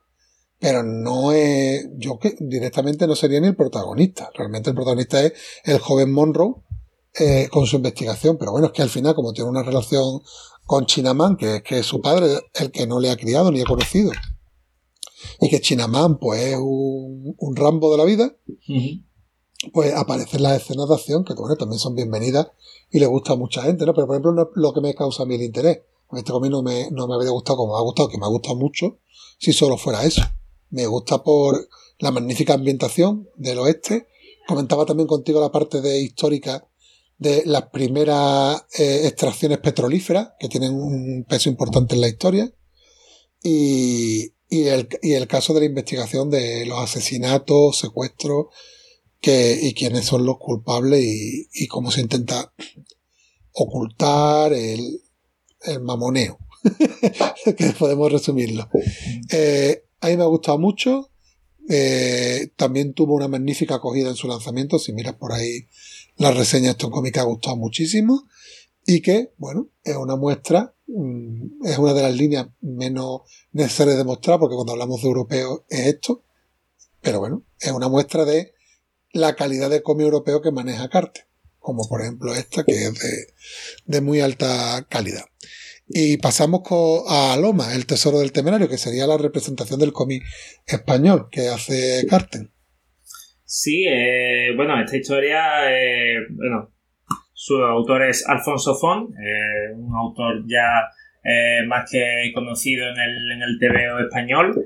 Y bueno, mm, hablando un poco de la, de la reseña y de la, de la sinopsis, eh, la siguiente. Aloma vive y trabaja en Barcelona con su tío Cyrus, anticuario y restaurador de obras de arte. En su atelier guardan los restos de un antiguo galeón, el Temerario, en el que unos gánsteres sospechan que se esconden parte del tesoro que una vez transportaba.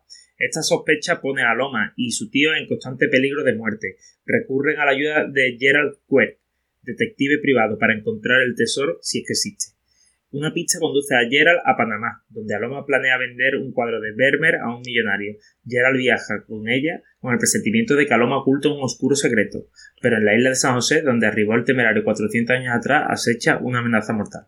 Alfonso Font nos presenta en esta nueva serie una historia de aventuras clásicas que ya está triunfando en Alemania, Italia, Países Bajos, Dinamarca y Croacia. O sea, que ya ha sido bastante, bastante evitada. Un Y- cómic de aventura. y es un cómic de aventura eh, 100%. Es un cómic de aventura 100%. eh, con todos los, los clichés, puede decirse. El, el interés romántico de Aloma y el detective. eh, la, la figura paterna, que en este caso es el tío. Y los malos, que son los gánsteres que quieren, que quieren llevarse el, el oro. A mí me ha. Lugares con- con- con- conocidos y, y co- y reconfortables, ¿no? Nos encontramos seguros en eso porque es una estructura que conocemos. A mí es que me ha, me ha- me ha recordado mucho a. Bueno, el dibujo, el dibujo es muy clásico, como, como te puede gustar más o menos, pero eh, hay que avisar que. Es que, el dibujo- es que este es un autor de los años 70 y 80, ¿eh? Sí, sí, sí. Eh, que, sigue, que sigue activo. Pero sí, bueno. pero claro, el dibujo es. Tú, tú, tú puedes leer este te veo y pues, pues, eh, al al final es una novedad, pero si cuando tú ves el dibujo, dices tú, este dibujo es, es añejo. Eh, a mí me, me gustó en el sentido de que me recordó mucho a Montana, no sé si has visto esa serie. Es una serie de. No.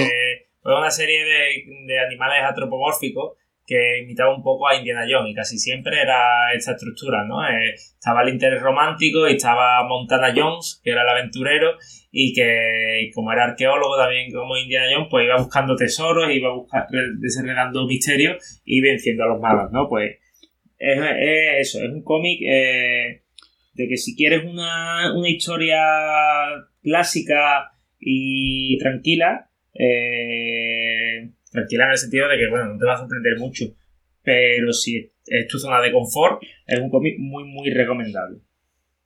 Y, y- Eh, estoy mirando que Alfonso Font eh, tiene ahora mismo ya 77 años, ¿eh? Ujú. Y, si- y sigue, sigue, sigue sigue. activo. Se- según Wacom, se van a publicar recientemente un par de tomos. No sé si son Sí, realmente ah, recopilaciones o es cómic realmente de actual. Aquí hay uno que yo creo que sí es suyo, ¿eh?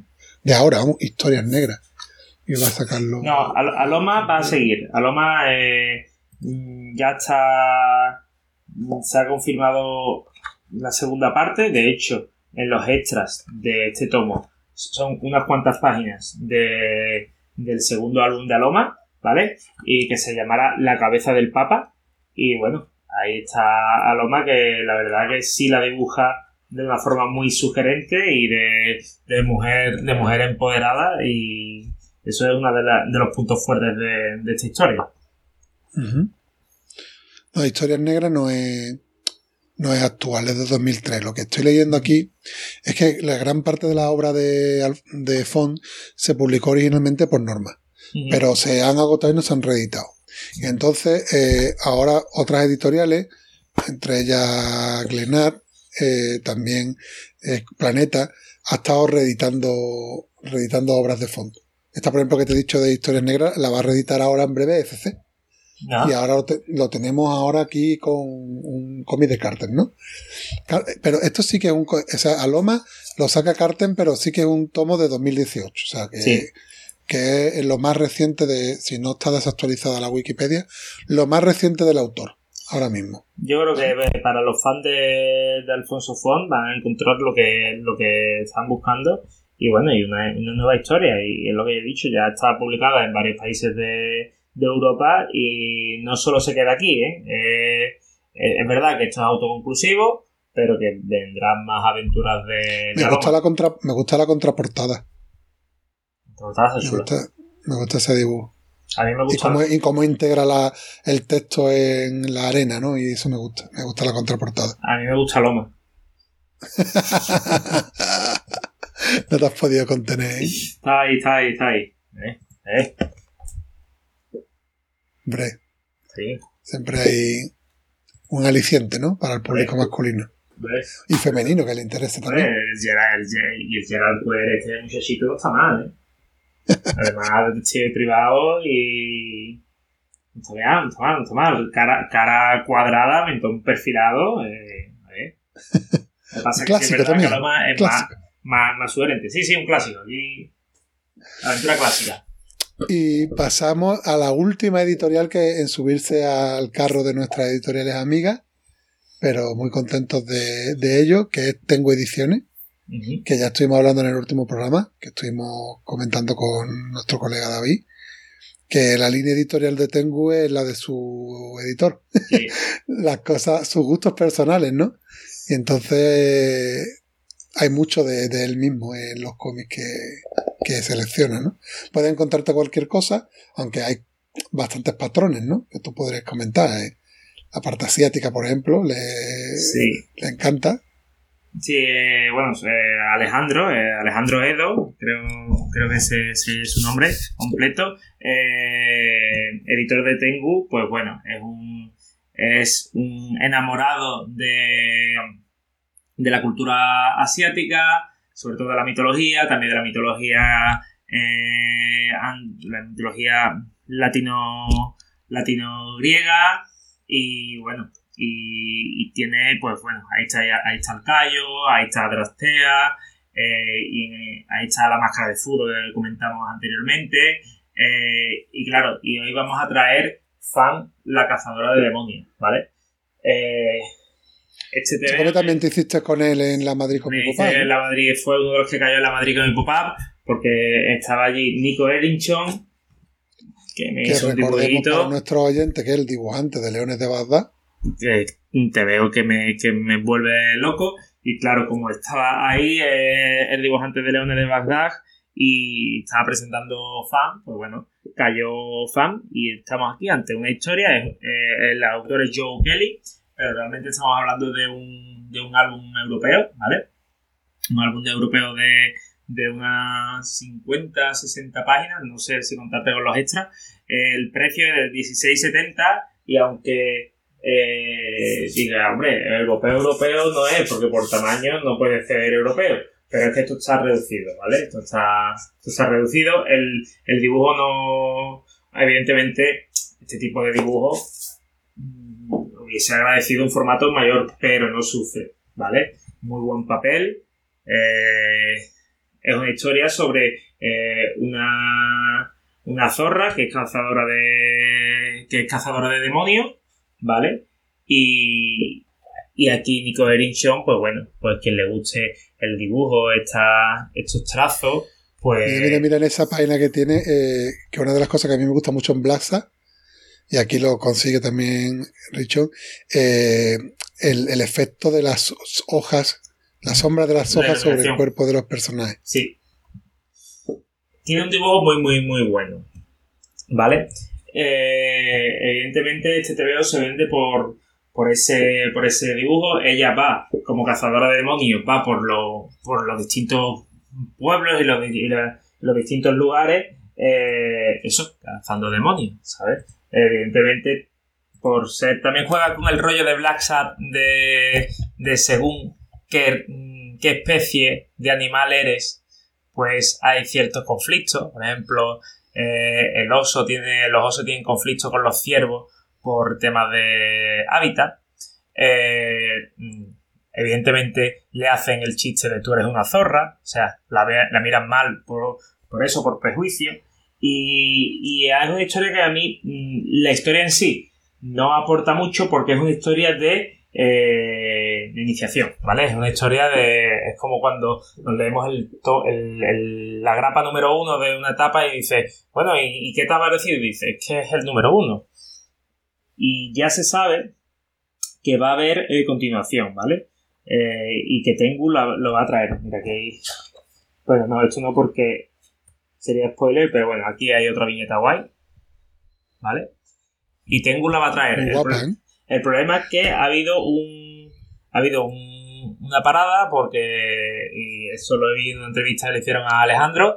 eh, a Nico lo ha llamado Vaughan y le ha dicho yo. Tengo un proyecto y quiero que tú seas dibujante. Y Nico le ha dicho. Ha dicho. Porque esto es. eh, a pesar de que, bueno, de que Joe Kelly es el guionista, es creación conjunta, ¿vale? Eh, Mm. es una obra conjunta y Nico ha dicho, vale, se separa fan y, ahora voy a terminar esto que tengo, que tengo con Vaughan y se va a retomar ya, se, va a está, trabajando Nico Erickson otra vez en fan, el segundo álbum ya espero que, no, que entren más en materia porque el, inicio nos, nos ha presentado al mundo, de hecho puedo decir que termina con el status quo al final del TVO es eh, fan, que es la zorra, que hace unos camaradas, o sea, se crea el grupo con el que se va a desarrollar los siguientes, los siguientes números y se queda ahí. Y evidentemente esto no es autoconclusivo. Entonces, eh, de verdad, echarles un vistazo. Si os gusta el dibujo, entrad, porque además yo creo que Tengu, ha- aunque ha, ha sido también reduciéndolo, lo ha sacado por un precio asequible, que son 16,70. Y creo que es una buena oportunidad. Sobre todo, también tengo que deciros que de Nico Erinchon hay muy poquitas cosas editadas en España. Creo que está Leones de Bagdad, está Fan y está otro que ahora mismo no me viene a la cabeza, ¿vale? Pero está editado en, un, en un tomito muy pequeño, eh, jíbaro, y, y la verdad que eh, ahora mismo Leones de Bagdad y esto es lo mejor que podéis pillar de Nico Erichon en España. Yo lo recomiendo. Mm, Os doy la seguridad, en palabras de Alejandro de Tengu, que esto va a seguir y que no os quedéis con, con ese final a medias que tiene este TVO, porque esto va a seguir. Pues con esto terminamos nuestra sección de editoriales amigas y nos adentramos en nuestra fiesta de pijama. Eh, vamos a empezar por repasar un poco nuestras últimas lecturas y vamos a comenzar con Marvel. Y aquí tenemos una buena lluvia de novedades eh, de grapa y algunas nuevas series, como la primera que vas a traer, que es Inmortal Thor. Sí, Immortal Thor, eh, nueva, nueva, eh, nueva etapa. Eh, Suguru nos habló el otro día por, eh, un comentario en la anterior escala que dijo apuntarse a Immortal Thor. Eh, os la recomiendo. A Lewin al guion, eh, Cocolo al, al dibujo y Wilson al color. Y aquí pues tenemos un inicio de etapa que a ver qué nos cuenta. La verdad que promete bastante. Nos está presentando un. Además, Panini lo ha sacado con oferta de lanzamiento, ¿vale? 2.50, a pesar de ser una, una grapa doble que tendría que valer 5.50. Y nos cuenta, eh, bueno, un status quo donde, donde Thor es rey de, de Asgard. Ya sabemos que hace tiempo ya Thor es rey de Asgard, no, no, es, no es Odín. Y que, bueno, que hay un, hay un villano que, que- que, claro, que, es más poderoso que, un dios, ¿no? Eh, Ese es, el juego que, va a tomar a Lewin, ¿no? Eh, ¿Cómo, cómo crea un villano que pueda con Thor, ¿no? Pues creando, creando a alguien que sea más que un dios, ¿no? Y, y entramos en un, con una, con una grapa muy bien dibujada, eh, Cocolo mm, dibuja muy bien, el color está muy muy bien y es un número de presentación. Yo creo que es un momento muy guapo eh, para empezar con Thor. Si habéis leído solo los Qué clásicos. guapa, ¿eh? Qué guapa esa doble página, ¿eh? Sí. Y, y la verdad que yo, a mí, a mí me ha gustado bastante y tengo ganas de ver cómo se desarrolla esto. Porque El, el- el juego de, el juego marketingiano está claro. Alewin Immortal, la línea Immortal de Alewin, ¿no? Después Sí, de, sí. de Immortal Hulk. Pues es como para, si te gustó Alewin en Immortal Hulk, prueba con Alewin en A ver. Mortal Thor. Además, en, la, en el. En el. el- en, en- no sé si en el epílogo. eh, Julián Clemente lo destaca, ¿no? Destaca que eso, que Alewin decía, ya hice Immortal Thor, ahora quiero jugar con otro personaje y hacerlo aún más inmortal, ¿no? ¿Qué puedo hacer más inmortal que Hulk, ¿no? Pues ahí era Thor. Y la verdad, las portadas son de Alex Ross, y entonces, pues, yo creo que, que la grapa se, se vende sola. Alex Ross, que cla- de hace años que se comenta en todos los podcasts, que su, aparte de su cómic, que no, son- no es muy prolífero en interiores, pero que era portadista, eso se lleva diciendo mil años. Pero es que está últimamente muy prolífero. Sí. Es un, un portadista muy prolífero. Que es que antes era como diciendo, no, es que es portadista porque se tiene que tomar mucho tiempo el trabajo. Oye, pues últimamente no para, no para de No sacar para, no para. portadas. Solo, el tío está solo haciendo portada, es, es, es brutal. ¿no? Y algún interior, como el cómic de los cuatro Sí. fantásticos de Círculo Cerrado, si no recuerdo mal el título. Sí, sí, sí, pero generalmente eh, portada. Sí, sí, pero y, que- y Que es, bueno, un, per- un- es un autor del que venimos hablando durante muchos años en estas facetas y que últimamente es que está desatado. Sí, total. Vamos, vamos, vamos a traer más grapas, más, más novedades con Alex Ross de, de portada. Sí, sí. ¿eh? Eso para quien no le guste. O sea, quien tenga el mal gusto, no gusta, de todo el hate. ¡Ah! A quien no le guste, pues ahí tiene dos tazas. Eh, vamos ahora con el número cero de Conan el Bárbaro. Sí, eh, bueno, esto es. Vuelve Conan a, a Grapa, vuelve Conan a Grapa en España. Eh, con esto no viene de Marvel, aunque lo edita Panini, pero esto viene de Titan Comics, ¿vale? Y bueno, equipo de lujo, ¿no? Estamos- tenemos a Jim Sapp eh, con al, al guion, Roberto de la Torre, el mexicano Roberto de la Torre, que es el hijo perdido de Buscema, de John Buscema, no, no tiene sentido como, como, como mm, calca prácticamente sus dibujos. Y en el color tenemos a José Villarrubia, mm, colorista patrio, que, que, que no hay. no tiene, no tiene parangón. Es, lo que siempre hablamos Manuel y yo. Eh, de Chihuahua, más Hollywood, eh, Villarrubia y dos o tres más son coloristas que, que ellos son los que dicen: Yo voy a colorearte esto. Tú no me vas a llamar a mí para que yo coloree. No, no. Yo te coloreo, ¿sabes? Yo elijo con quién trabajar, ¿no? Y bueno, aquí tenemos, es verdad, hay que ¿Tú sabes qué, qué otro cómic de los que hemos hablado lo publica Titán en, en América? El Breakneck, que hemos Oh. comentado de Carten. Bueno, mira, aquí tenemos. Vamos a tener que hablar con, con Titan Comics, editorial amiga eh, ultramarina, ¿no? Eh, sí es verdad que, bueno, que este número cero es así porque es, es un one shot que, que dieron en el Free Comic Book Day en Estados Unidos. A nosotros nos cuesta 1,50. Y pone Panini, en lugar de 3 euros, 1,50 oferta de lanzamiento. Digo, aquí me he colado. Como diciéndote, mira qué oferta te he hecho, pero se me da gratis. Eh, va a ser bimestral, os lo digo, eh, esta en este caso va a ser bimestral, así tenéis un desahogo. Y, y bueno, aquí que se cuenta. Pues esta grapa ha gustado mucho a los más conaneros, ¿no? O, o los, o- o- o los más Yo nunca había bárbaros. escuchado esa expresión de conanero. ¿eh? Conaneros, Eso me, matarán, ¿no? O conanistas, algo no, ¿no? O coneros, ¿no? Me matarán ahora. Pero bueno, eh, habla del asalto de Venarium, ¿no? En, en Conan siempre se.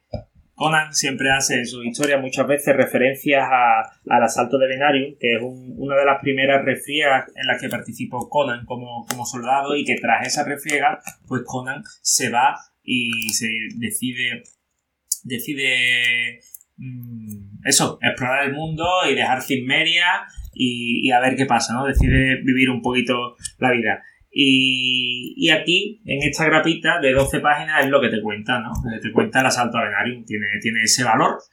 Y te, te lo dejan perfecto para que en el siguiente número, el número 1, ya te empiecen a contar eh, eso, la vida de Conan eh, y sus distintas aventuras, que no sé si en esta serie lo harán de forma cronológica. No sabemos si va a volver a hacer una, reimaginación de los relatos clásicos o van a contar Claro. historias nuevas, no sé. Exactamente. A, a lo mejor ya se sabe porque haya gente mira- que haya mirado a nivel americano cómo va la cosa, yo no lo sé. No sé De todas formas, yo creo que, yo creo que eh, irán por historias nuevas porque eh, Titan Comics también va a sacar eh, una nueva edición de La Espada Salvaje. Y yo creo que si, si tienen que meter los relatos, los meterían ahí. Pero bueno, que le gusta de Conan, esto ha gustado. porque... Al aficionado de Conan le ha gustado este sí, cómic. sí, sí, sí. Sí, sí. Y vamos, y el equipo creativo, que luego ya se cambiará porque De la Torre no podrá seguir el ritmo. Ojo, es bimestral. Quizá aguanta bastante. Pero mientras esté De la Torre y Villarrubia, Y yo. como entra no en modo. Alex Ross y puede con todo.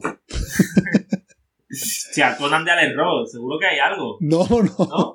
no me refería a eso, me refería a, a que pueda ser llegar a ser tan prolífero como está haciendo ahora mismo. Ya, pero Prolífico, yo- yo ¿Prolífico o prolífero? Corrígeme. Prolífico, ¿no? Prolífico, ¿no? Lo mismo también se dice prolífero, pero bueno. Que estaría muy guay un- un- alguna ilustración de, de Conan hecha por Alex Ross, ¿eh? Seguramente será su vecino con un taparrabo que usará de base De para referencia, ¿no? de referencia. Bueno, ahora aquí, ahora que sí entro yo, ¿eh? Venga, venga, Contigo, entra. contigo, contigo.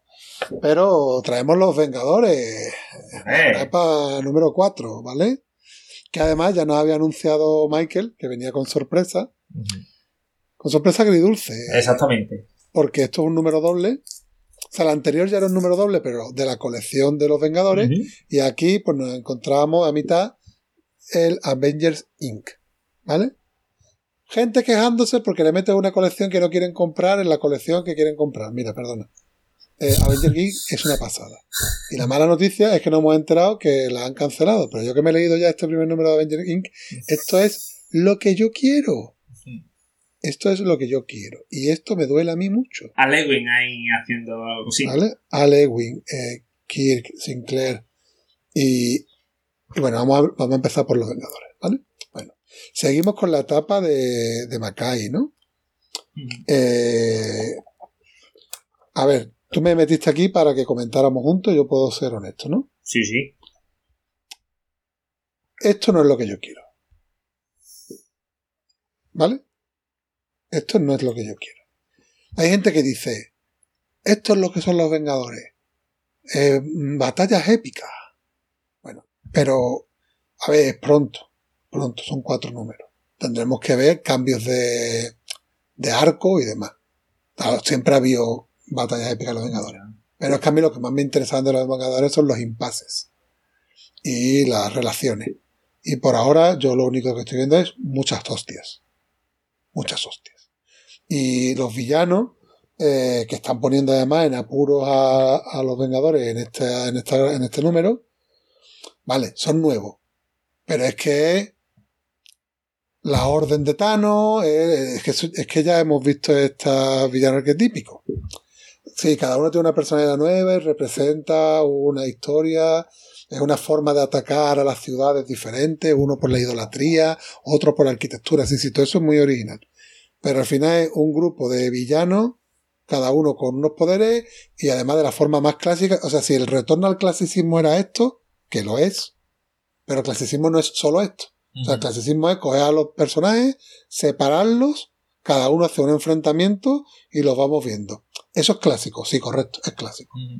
Pero no era lo que yo entendía por retorno en el clasicismo que, que ofrecía Mackay en los primeros números. Tú no te sientes mal en mí que No, no, no, no. No, yo, a ver, habrá, hay que verlo, es muy, es muy, Hay que verlo. es muy pronto para... Y, y, la- y los combates y la puesta en escena es estupenda. Pero mm, es que mm, a mí me pasa con esto que da la sensación de que cambias un personaje por otro y te pasa, te queda igual. Sí, claro, no, es que el que te está enfrentando a la visión le está atacando aprovechando que no le hace efecto que se pone translúcido y no- Sí, vale, muy bien. Pero la personalidad del personaje no está eh, teniendo peso ninguno. Por ahora en todos los números el, el detalle más cercano a esto y es con el personaje que menos quiero yo tener apego, ya lo, lo tuvimos con Sam Wilson cuando se acercó al señor del tráiler. que te pareció que era muy Capitán América, y lo es, pero eso es poner en palabras de Sam Wilson palabras de Steve Rogers. Maldito Sam Wilson. Eh, eh, el- Pero el resto de personajes no, no están mostrando personalidad. Michael, esta es mi visión, ¿vale? Ujú. De, de, de lector ya arrastrado, ya de... Sí, sí, Di sí. también tu, tu visión. Si quieres, pues hablamos de Avengers. ¿Qué te ha parecido este número 4 y hasta ahora lo que estás viendo de, de serie? Como no comentamos en la anterior, la 3, lo que te quiero hacer es una pregunta. Eh, eh, ¿Te ha gustado más la 3 o la 4? Mm, Soy incapaz ahora mismo de, distinguir. diferenciarla. Vale, vale. La verdad. No, ¿Por qué? ¿Hay algo que para ti era reseñable? No, mm, yo enten- a mí la 3 no me disgustó, pero la 4 eh, creo que se quedó es como... l- La 4 podría haber sido parte de la 3. Por eso no las puedes distinguir. Porque realmente la, la 4 pasa poco. ¿Sabes? No hay, no hay mucho desarrollo. Es que en la 3, en la Mucho. 3 presentaron a estos villanos y en la 4 los estamos viendo peleándose. Ya, pero mm, en la 3 presenta a los villanos y ya se sabe más o menos los villanos lo que hacen en la 3. ¿sabes? Entonces, mm, eh, poner una viñeta de cada pelea, en fin, no. mm, eh, hubiese sacado algo, hubiese sacado algo más, hubiese Avanza muy poco. avanzado muy poco, exactamente. Avanza muy exactamente. Eh, respecto a si volvemos al costumbrismo, yo creo que, hombre, que, que yo creo que también que Jen Mackay habrá tirado directamente por, por entrar en el gran. eh, en el como, como ha hecho tabula rasa del anterior, yo creo que entrará con este conflicto, este conflicto dejará secuelas, y ahí, yo, esto es mi previsión, que no he leído nada de, a nivel USA. Y después de. eh, la- y en las secuelas de este conflicto se empezarán a formar las relaciones de esta etapa. Ese es mi, mi pronóstico. Pero de manera muy ceniza, por mi parte, es que las piezas que tú has puesto en el juego, los personajes que has elegido, que es un equipo de poder, no un equipo que yo a priori pueda identificar mucho interés relacional entre ellos. ¿Sabes lo que te quiero decir? Capitana Marvel con Sam Wilson, con la Bruja Escarlata, con la Visión, con Thor, con Iron Man y con Pantera Negra, a priori, ¿dónde pueden estar los intereses relacionales? Bueno, Bueno, tú piensas que, que eh, el- los Vengadores es ese grupo donde pasan cosas inesperadas. Que se metió ahí a Ojo de Halcón, a, a, a pero es que, eso ya, a- es que eso ya era una apuesta muy interesante porque están metiendo a villanos reconvertidos, ha, ha hecho un downgrade de poder importante y ahí había mucha, mucha chicha narrativa para contar cosas, pero aquí, ¿qué va a hacer? ¿Qué va a hacer si son todos... mm, no sé, no sé. Ya Veremos, veremos. Yo te digo que siempre in, Injet Mackay, Witras y ahora luego Vale. te lo comentaré. Vale. Eh, Y, y dice, no, es que Manuel vaya tela, que se, que, que- que vaya tela, nada más que, nada más que le gusta lo bien. No, perdona, Avenger Inc. Avenger Inc. es una pasada. es una pasada. Sí, eso sí verdad. O sea, y lo que no tiene sentido es que esta es la que cancelen. O sea, no tienen que cancelar tampoco la otra. Pero que no cancelen esto, por favor. Esto es una pasada. Eso es Y algo. esto sí que, esto sí que entra en el lore de los Vengadores. Y tú a lo mejor ni, ni siquiera te das, estás dando cuenta de lo que está aquí entrando. Pero es que aquí tenemos. Bueno, es que no puedo decir cosas que son spoilers del final. Pero es que aquí tenemos todo el mamoneo. Volvemos otra vez al concepto. El lore es el mamoneo. Y aquí está todo el lore. Yo te Todo el digo. lore de, de una parte muy importante de lo que ha sido la estructura de, que le ha dado narrativa a los Vengadores durante muchísimos años. Los Vengadores sí. Los Vengadores sí, el equipo, lo que te decía. El equipo fundacional. El equipo fundacional no genera, no genera relaciones. El equipo na- fundacional es el equipo de poder. Y lo que hacen los primeros los guionistas es quitarse a los fuertes de en medio y a sus colecciones. Lo- lo ha- pero a ver, que, que esto entra en debate, ¿eh? que lo hacen porque Don Head era incapaz de dibujar más y por Vale, fallo en la continuidad. también, ¿eh? Bueno, pues de- del, del- del defecto a la virtud. Si, eso que, luego, que luego llega Don Roy Thomas y lo hace bien. Pero si lo que has dicho es verdad. Si lo que has dicho es verdad. que no fue no intencionado. Pero igual, y, y igualmente también generaba conflicto entre el Cap y, y Iron Man y tanto conflicto que llevaron a la Civil War y tantas cosas. Pero donde se montó todos los tacos gordos fue con el resto de personajes. Bueno, vamos a ver qué pasa. Pero Avenger Inc. eh, no sé qué va a pasar en. España. En, en el sentido de que al menos lo que nos llegue, ya después de la cancelación, que lo que nos llegue sea algo que quede bastante, a ver si queda cerradito, de A ver, alguna manera. complicado porque cinco números, ¿eh? Es que cierran cinco números. Bueno, Eh. escúchame, hemos visto cosas maravillosas. Sí. Eh, Mm, hemos visto one shot que dan más que una serie de 50 números. Eh, a ver qué conseguimos. Pero eh, a día de... es una, es una gran lástima. Porque a mí me ha gustado mucho Avenger Inc. Ujú. Eso no se lo ha esperado ni Panini. Porque si Panini sabe que eso No la mete. no la mete. No la mete y saca y lo saca de una rústica. Pero es que ahí vemos, vemos ese lounge que es como si fuera un bar, que es como la mansión, ese Jarvis. Eh, Eso, tío, eso. Eh, las relaciones, los comentarios. Y además un caso de investigación. Eh, investigaciones que al final te remueven secretos, incógnitas eh, en el ADN de, de los Vengadores. Sí. Eh, es que eso está muy guapo. Está muy guapo, pero una pena. Una pena. Bueno, ahí sí tú lo sabías. Tú sabías cuando me dijiste que si iba a incluir esto, tú sabías que me iba a gustar. Y eso sí es verdad. Eso me ha encantado. Pero bueno, eh, agridulce la noticia. Seguimos con los cuatro fantásticos, número 10 eh, Oh. de, la, de la nueva serie. Esto. Portadita. ¿De quién será la portadita? de nuestro querido Alejandro Rojas. Alejandro Rojas. eh, sigue Ryan North. Sigue. Eh, bueno, el dibujante Fernández. Colorista Aburtov. Y bueno, eh, otro número autoconclusivo. eh, me parece fantástico lo que está haciendo Ryan North en, su etapa. Le están dejando hacer números autoconclusivos que luego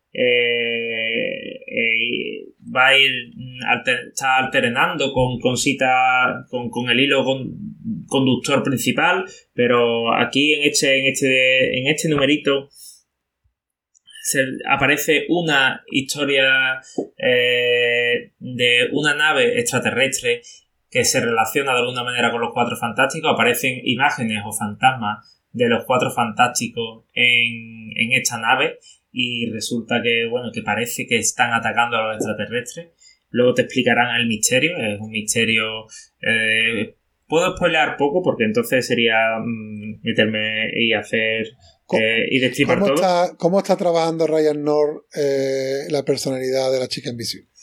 perfecta Ryan North eh, la chica invisible es eh, no La es la mujer chica invisible. es la mujer invisible eso iba a decir Eh, está, está muy bien trabajado, muy bien trabajando las dinámicas de grupo, aunque esto realmente no, no consiga. Es que te da un regusto clásico. Te da un regusto clásico porque eh, situación inicial, los cuatro fantásticos em, haciendo algo, pasa un problema, un misterio, eh, el rollo pulp de los cuatro fantásticos, pasa un misterio que, que no se sabe qué, qué es, los cuatro fantásticos lo resuelven y, y se termina la se termina la, la grapa con comentarios de la cosa diciendo joder, es que siempre pasa lo mismo es que a mí no me echan cuenta y, y Johnny diciendo bueno cállate tal no sé qué y los otros dos vamos a tener la fiesta en paz es muy clásico muy pulp y la verdad que quien sea es una grapita muy Esa agradable tonta, esa tonta a mí me llena. En Sí, sí. Los Vengadores hay un comentario de un villano a la bruja escarlata, y la- no me acuerdo exactamente la línea, pero era como diciendo, sí, porque hay que tener cuidado contigo, ¿no? Que se te va la olla, con otras palabras, ¿no? Ese comentario es el que tiene más valor en toda la grapa, claro porque está rascando eh, en los personajes. Claro. es que si no, es que si no, no, no, no estás a mí El grande, el grande para mí, del que lo, lo hemos hablado algunas veces, supongo, los Vengadores de Kirman. Y lo- yo creo que todo el mundo más o menos está en la misma línea. Kirman cuenta su puta historia y le da igual los... per- Eso, perdón, de, de Hitman, dicho de Kirman. Los, los muertos vivientes de los Vengadores, Marvel Zombie. Eh, los Vengadores de Hitman, que él cuenta su historia y a los personajes les da igual. No, es que la escena de Thor hablando con. con. Hostia, ¿cómo se llama este ahora? Voy a salir Ultraman, que es el de DC. Hostia, tío, el del Escuadrón Supremo. No me acuerdo el nombre ahora. Gravit, Graviton no es ellos, me da igual. Dice, no, es que esa escena, wow, es que vaya, eh, vaya, vaya cuatro viñetas, vaya conversación. Digo, sí, esa conversación está guapísima, pero es que Es que eh, estos son, no sé, 8 o 9 tomos, ¿no? No me acuerdo cuánto era. Eh, y yo que no. Que pueden ser los Ultimates en vez de los Vengadores. Puede ser lo que sea. Mm. Puede ser lo que sea. Puedes cambiar a un, villa- a un personaje por otro y te da igual. Y eso es, lo, eso es lo que a mí no me, no me aporta. Porque yo, a ver, yo ya estoy en otro punto. Yo ya, yo ya no leo un cómic para ver hostias. Ya. Pero bueno, También te digo, bueno, es que lo mismo eso, lo mismo queremos que, que tengan ese trasfondo y ya... Bueno, es que algunos los superheroico- tiene. Pero es que algunos mercado- los tienen. El mercado superheroico está en decadencia y quizás pues no tenemos que... No hay. Eh, de, los cuatro fantásticos... Pero Eh, para- rescatamos, rescatamos y destacamos en la que sí hay algo más. Ya. Y bueno, si no hay algo más, pues también lo decimos. Esta de los cuatro fantásticos, para los fans de, de la etapa clásica, bueno, las dos etapas de los cuatro fantásticos, la de eh, Charlie Kirby y la de Virne, esto tiene ese regusto. Evidentemente no tiene el nivel, pero tiene ese regusto. Vale. Así que, Venga. Y pasamos con Doctor Extraño número 6. Oh. esta creo que es, eh, sí, esta es la grapa que más me ha gustado de todas las que he traído aquí. ¿eh? O sea, dejando Conan fuera de lo que es Marvel, de todas las series que estamos repasando, tu, tu top está ahora mismo en Doctor Extraño. Sí, este mes. Y, mira que no- me, a, mí, me está gustando la serie, ¿no? Digo, hostia, entretenido. Para alguien que no es fan de de Doctor Extraño como yo, muy bien. Eh, Jeff Mackay, Pascual Ferry, guay. Pero mm, ya está. Guay, entretenido. Bien. Y, digo, ah, pues ya me leí un numerito, pues, pues estoy bien. Voy a seguir. Pero es que este Doctor Extraño ha hecho una cosa que es muy, para mí, de Doctor Who, y ya y los fans lo enten- entenderán por qué. Y además es que tira de, de una retrocontinuidad y se ha inventado a eh, el General Extraño. ¿Qué nos cuenta Mackay? Porque en el anterior número aparece un nota que es eh, eso. Es que tengo que hacer un poquito de spoiler, pero parece un General Extraño. ¿Vale? Y resulta que los Vishanti eh, cogieron a Doctor Extraño hace muchos años, te lo dicen, hace muchos años, no se sabe cuándo, y eh, tuvieron una guerra contra las tres deidades, ¿vale? De hecho, eh, cuando hacen los flashbacks, te cambian de, de cambian de dibujante, ¿vale? Entonces, cogen al Doctor Extraño como eh, no, la guerra de las siete esferas, contra las siete esferas, ¿no? Dice, los, bichan- los bichantes cogen tu servicio, ¿vale? Y resulta que este Doctor Extraño empieza la guerra y la guerra dura miles y miles de años. Y ahí se va transformando. Y se está transformando su carácter. ¿Vale? Pues resulta que eh, parece ser que eso eh, se quedó ahí. Cuando se terminó la guerra, el Doctor Extraño volvió. Pero el General Extraño está ahí de alguna manera. Y no voy a decir nada. Y el General Extraño es el Doctor Extraño cabrón. eh, Reventado. reventado por años y miles y miles de años de la guerra y, y, y- y yo que está guapísimo es que a mí me ha recordado un poco a- al Doctor Guerra de Doctor Who que es una encarnación de Doctor Who que solo se utilizó para la guerra del tiempo Eh, eso mm, a mí me parece eh, Es como si te hiciera un, un universo paralelo para contar un Doctor Extraño diferente, pero te lo estás metiendo en la línea canónica. Si es que mm, si luego, no lo voy a hacer aquí delante de, de- de la audiencia, pero luego si, si no te importa te cuento bien la, la grapa. Y terminamos el repaso a Marvel con el número 20 del asombroso Spider-Man. Sí. Eh, esta, este, esta rustiquita, porque esto no es una grapa, esto es una rustiquita, eh, episodio especial de, de boda. eh, resulta que los personajes amigos de. Bueno, la hija de Lápida se va a casar con el amigo de, de Peter Parker. Eh, 9.95, ¿vale? Eh, resulta que, bueno, que, ha llegado y esto, eh, no sé si es una especial Navidad o no sé. Pero vamos, yo he, traído esta grapa, ya sabéis que en la anterior escala no la he traído, pero esta grapa la tenía que traer porque una de esas historias es una historia que ha dibujado y guionizado Albert Montéis para Spider. Entonces, lo comentamos tú y yo. entonces esto, esto es una delicia, es para que a Albert Montéis eh, le, le dejen en Marvel hacer eh, historietas de estas. de- Se lo está currando mucho en redes, ¿eh? Se lo está Eh, currando mucho Se en redes. El caso de Perry Thomas, que no sé si ese nombre eh, va a algo por, por Roy Thomas, pero vamos. No, yo creo que es por cartones perro. sí. Perry Thomas. Y, y- y- y, claro, y te, y te cuenta la historia de el tal Perry Thomas que es adicto al rescate. El tío se pone en situaciones comprometidas para que Spider-Man o cualquier otro superhéroe, en este caso, rescate. le rescate. Y, y va, y, y son tres paginitas. Pero es que te entran unas ganas de que Albert Montey haga más cositas con estos superhéroes y nos En cuente. general te entran ganas de que Albert Montega muchas cositas en cualquier lado. Sí, Porque es estupendo. Y Eso. bueno, a si tiene más, más oportunidades. y así que A ver, eso. si, a ver si continúa con Universo, que también, yo no sé, que es que sacó los Sí. cinco- creo que eran cinco números por el panel Syndicate, se, después se publicó, después sacó un sexto número, que yo me lo leí en panel Syndicate, y a no ser que yo esté hablando ahora y, y la gente te dice, pero como no sé si sacar 10, que yo sepa, no ha sacado más números. Y Universo me he leído eso, me he leído la. La Eh, pero, eh, pero que sacó después en Panel Syndicate un número suelto más que es el 6, que tú decías, bueno, pues sacará el 7, el 8, el 9 y el 10 y sacará, sacará otro tomo. Pero que yo sepa, no.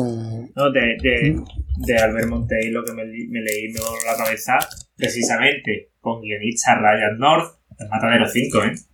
Oh, se fue un tebazo, tebazo, ¿no?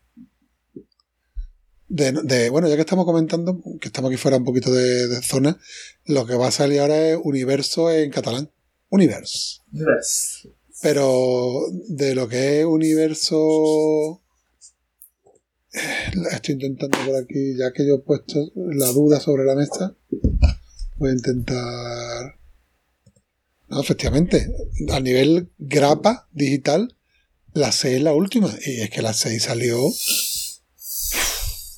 diciembre de 2018. A ver, por favor, que nos encanta tu trabajo. Darnos más universo, por favor. Bueno. Terminamos con... La distinguida con competencia. Pasamos a EC. Y yo, dos cositas. Tampoco me quiero extender mucho más porque estamos hoy haciendo un programa largo. A ver, esto no me voy a extender porque sería para hacerle un programa solo a esto. Pero simplemente para contarle ya a los oyentes. Yo estoy cumpliendo con un debe histórico y estoy cumpliendo con un debe histórico en un formato que algunos me mataréis, pero yo estoy feliz. La cosa del pantano, ¿vale? Esta vez que voy a decir yo, tú también estás en eso. Ah, perfecto. Yo solo me he leído el primero, ¿eh? Solo me he leído el primero Pues y, y me ha aprovecho. volado la cabeza, ¿eh? Aprovecho para decir que ha salido recientemente el, el 4, que, creo que van a ser 6. Sí. Eh, y bueno, no voy a hacer una reseña del 4. Contar un poco en general, para quien esté en la misma situación que yo, que nunca le ha dado una oportunidad a esto. Bueno, esto es maravilloso. ¿Vale? Así de fácil, lo digo. Y, y una de las cosas que tiene, que supongo que en su momento fueron de las más revolucionarias, y que hoy en día todavía me siguen fascinando, es que es una serie regular, pero te mete números que en otras series regulares parecería, dirían, esto es relleno. Pero si es que son lo, es el- lo guapo de esta serie. Es que a lo mejor es una historia que la, la, la cosa del pantano no tiene un papel eh, importante. Aquí hay una de que se le cae un fruto del cuerpo y alguien encuentra ese fruto y ahora ves qué pasa. Y esa historia sola, esa pequeña, lo que sería esa grapa, es maravillosa. Eh, eh, tiene un- una calidad narrativa y, una, y, y unas reflexiones Y es una cosa que podría ser en cualquier serie un relleno. Y no, es aquí la, es la clave. Después tiene su hilo conductor, por supuesto, pero Eso pasa con Sandman también. ¿eh? claro, es que son de la misma época. Y bueno, como curiosidad, en este tomo eh, se da el cruce con, el, se da el cruce con Crisis en Tierra Infinita. Que no tiene importancia ninguna, porque Alan Moore dice uy, lo que tú quieras. se, ve, se ve un cielo rojo y no, es que vamos a reiniciar la Tierra. eh, cuando, cuando ver- verás tú cuando yo coja a, a Batman y me haga una broma asesina, me vais acercando a mí. Y después lo- los últimos, eh, la última historieta de, de, de este tomo, eh, para los que nos gusta la arqueología clásica de Ceita, pues seguimos mm, conociendo más y más y más a personajes que después te encuentras en todos los eventos, pero como no son en- personajes mainstream, la gente que estamos metiéndonos en DC en según qué momento nos falta mucha Claro. información. Pero es porque son personajes que están en todos lados. Lo que pasa es que, como en DC, desgraciadamente en España, nada más que leemos a Superman y a Batman y. Bueno, Y ya a, está. a lo, a lo que nos traen. Exacto. Eh, Pero que aquí, pues volvemos a tener a Deadman, tenemos al Doctor Destino, Deadman, tenemos- Deadman tiene eh, unos números, eh, bueno, el Deadman, el que es el mejor generalmente eh, aceptado es el Deadman de, de Neil Adams. Eso, eso, es, eso es una maravilla. pues tenemos eh, a Deadman, tenemos a, a Etrigan, a Demonio. Eh, tenemos a la, a la típica reunión que después yo he visto en muchos eventos posteriores de todos los personajes místicos. Con Josh Constantine, con Zatanna, con, con el. ¿Cómo se llama este? Que es er- errante. Eh, y yo. Un goce, un goce, ¿sabes? Lo, que es la parte propia de, de Cosas del Pantano, y, y te digo, bueno, el espectro. El espectro, que es un personaje que a mí me encanta. Que tú lo habrás conocido en la parte de. de Green Lantern o no te tocó. Mm, Creo que no. Creo que La no. figura está blanca con la Ah, sí, claro, sí, Green Lantern Renacimiento. Sí, sí, evidentemente. Eso sí. Pues son personajes de la Edad de Oro, de la Sí. Bueno, Eh, Alan Moore, eh, Alan Moore eh, pasó lo de Crisis en Tierra Infinita y, y le dijo al editor, eh, y yo, dame, dame Superman, que voy a hacer una historia de Superman clásico que me da igual Crisis en Tierra Infinita, ¿sabes? Alan Moore no es muy partícipe de, de este evento, la verdad. bueno, como curiosidad documental, ¿no? Dentro de- del trabajo que ya le he contado a los oyentes que yo voy haciendo de leerme mi colección en orden histórico, ¿no? Y por último, bueno, esto lo he comentado en otro podcast, pero bueno, a lo mejor hay algún oyente compartido, pero no lo he hecho aquí. Sí que comentamos como que era algo que estaba para salir, y ahora lo quiero comentar, que yo sí lo hablo contigo, que es la Sociedad de Justicia de América, el de Geoff Jones, que es una rústica, eh, que van a ser dos números, que este es el número uno, la nueva edad de oro, y que es una puta pasada. Eh, alguien está asesinando a los miembros de todas las encarnaciones de la Sociedad de la Justicia de América, el primer supergrupo de la historia, en cualquier época. Ya sea a mediados del siglo XXI o al fundarse el equipo, en los años 40 del siglo XX, su verdugo parece imparable, hasta que Elena Wayne, la cazadora, Mm. añado yo, hija de Batman y Catwoman en el futuro, logra viajar atrás en el tiempo y se dispone a evitarlo. Aún así, ¿podrá la cazadora impedir el desastre? Entonces son historias de JCA, pero con la, con la cazadora a tope. Y después, ¿qué relación con él tienen Stargirl y una isla repleta de héroes juveniles que por lo visto fueron ayudantes de la JSA original antes de perderse sin dejar rastro para caer en el olvido? Esto te lo meten aquí en la sinopsis porque efectivamente este tomo incluye eh, yo qué dibujazo, tío, de la edad de oro, tío, mira, te lo voy a enseñar. Buah. A mí me encantan estos personajes de DC. Eh, entonces esto te cuenta, eh, para decírtelo exactamente, para no meter la pata, lo tengo aquí.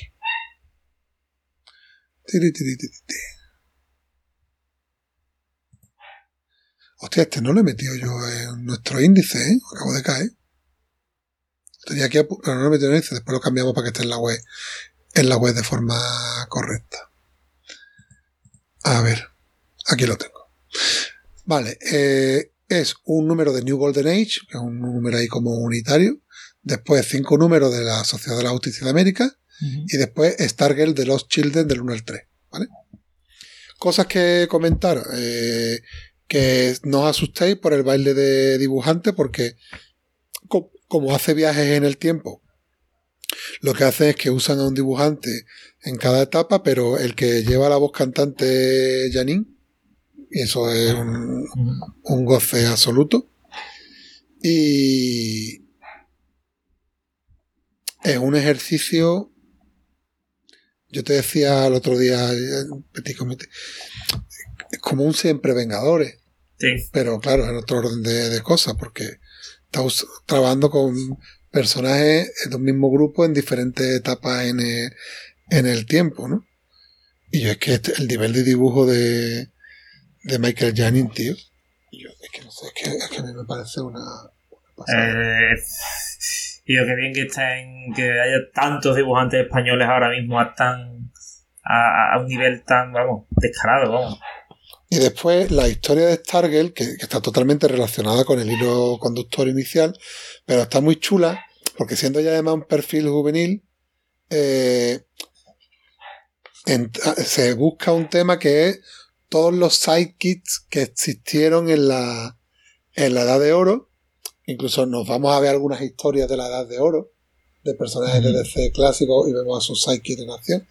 Entonces, al final te hace un trabajo documental de guapísimo eh, de muchos personajes sidekicks que se han perdido en el tiempo y nunca más has vuelto a saber de ellos. Y lo que hace mi querido Jones es que dice, bueno, pues yo vamos a hacer un trabajo con esto. ¿Dónde están todos estos sidekicks? Y nos mete una historia y, y está chulísimo. Está chulísimo. Yo la verdad lo he disfrutado mucho. Decía que este no lo habíamos metido en nuestro índice, ¿verdad? Porque me acabo de dar cuenta que no lo he metido. Entonces te traía tres, en realidad no traía dos. Y ya el último que quiero traer es que como además hemos hablado aquí de los formatos económicos de Salvar y demás, pues quiero traer unos tomos de los de Salvar que me ha gustado mucho, que es DC Precrisis Clásico, que eso no hay manera de leerlo en Mm, la no. línea editorial de CC normal, No. que es este Liga de la Justicia de América, Crisis en Nueva Génesis.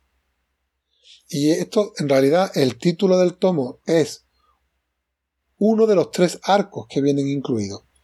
Porque tenemos, primero, una historia de Crisis en Nueva Génesis. Y yo, esto es para empaparte bien de lo que es DC, Ujú. porque te cuenta que mm, antes de las crisis, eh, la Liga de la Justicia de Tierra 1 y la Sociedad de la Justicia de Tierra 2 eh, tenían unos encuentros anuales, que Sí. celebraban los anuales. Crisis de en tierras múltiples, ¿no? Están recogidas en crisis en tierras múltiples. Y entonces eh, hay un... En una de estas reuniones, pues hay un desvío, porque lo que hace es que se van unos para allá y otros vienen para acá, un, intercambio de, de, de estos de Erasmus, ¿no? ¿Cómo se llame? Pues hay una interferencia y les llevan a, a Nueva Génesis. Y ahora te empapa, si no estás empapado, de todo el mundo, de Nueva Génesis, los nuevos dioses, Apocalipsis, eh, El cuarto mundo a full. coño, ¿cómo se llama? Darkseid y Cuarto Mu- eh, bueno, la gente que flipa con con Doctor Extraño y Bisbarda, aquí ves el tándem trabajando. Eh, Mr. Milagro, Mr. Milagro. Sí, ¿qué he dicho yo? Doctor Extraño. Mr. Milagro y Bisbarda eh, salen aquí los dos funcionando al unísono y super guay. Te comentaba que otra característica de este tomo muy interesante es que Dick Dilling, que llevaba 12 años dibujando eh, la Liga de la Justicia, abandona la Liga de la Justicia y la coge George Pérez. Y eso se, de repente te mete un boom en el tomo brutal. Y ese es uno de los, de los arcos. Después tenemos más arcos, también muy chulo. Este es el primero que da el nombre al tomo.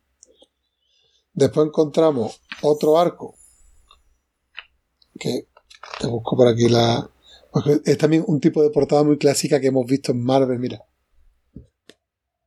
La típica portadita de los personajes tachados. Días del futuro pasado. Claro. Y yo, una combinación de que le llama la sociedad secreta de los supervillanos, y dice tú y yo, es que conocemos siempre a los mismos villanos de DC. Y yo, pues todo esto que están aquí en la foto, y yo, yo estoy seguro que tú, dos no- a dos no, más de No, dos nos no. conoces tú. No, no, no. Más de dos no conoces. Y te da lugar a ver a nuevos villanos, nuevas dinámicas. Muchos de ellos después tienen importancia en Crisis de Tierra Infinita. Que quien coge Tierra, Crisis de Tierra Infinita sin haberse leído nada antes se queda un cuesta. poco picueto porque hay algunos que Ujú. tienen más importancia. Y entonces aquí, pues, el típico plan. Se han juntado villanos de Tierra 1 y villanos de Tierra 2 en un plan ahí súper rocambolesco de si eliminamos al mismo número de héroes de un lado y del otro se equilibran, hay una disonancia en los universos y acabaremos con los héroes y una historieta que no va a ningún lado, pero te lo pasa súper bien. Y el último arco, que aquí, tiene un valor documental también muy importante porque es el número 200 Ujú. de la Liga de la Justicia. Y aquí lo primero que hacen, como te he dicho tú, lo que has dicho tú que he contado yo explicando lo que es el podcast, aquí lo primero que te hacen es, te explican el origen de la Liga de la Justicia. Que no sé si te lo sabes. Sí, Brian Brian de es el número 28. Sí, pero me estaba haciendo la referencia al combate con Con Starro. el Starro, pero es que ese no es el origen. ¿Ese no es el origen de la Liga de la Justicia? Es el origen editorial, pero ahí no te cuentan cómo se unen. Ah, vale, vale, sí, sí. ¡Amigo! Y eso se cuenta en otro número y aquí te lo recuerdan, pero te lo cuentan y te enteras perfectamente. Ujú. Y, y lo que hacen es, ya en esa época, porque esto es del 80 y... Te lo digo.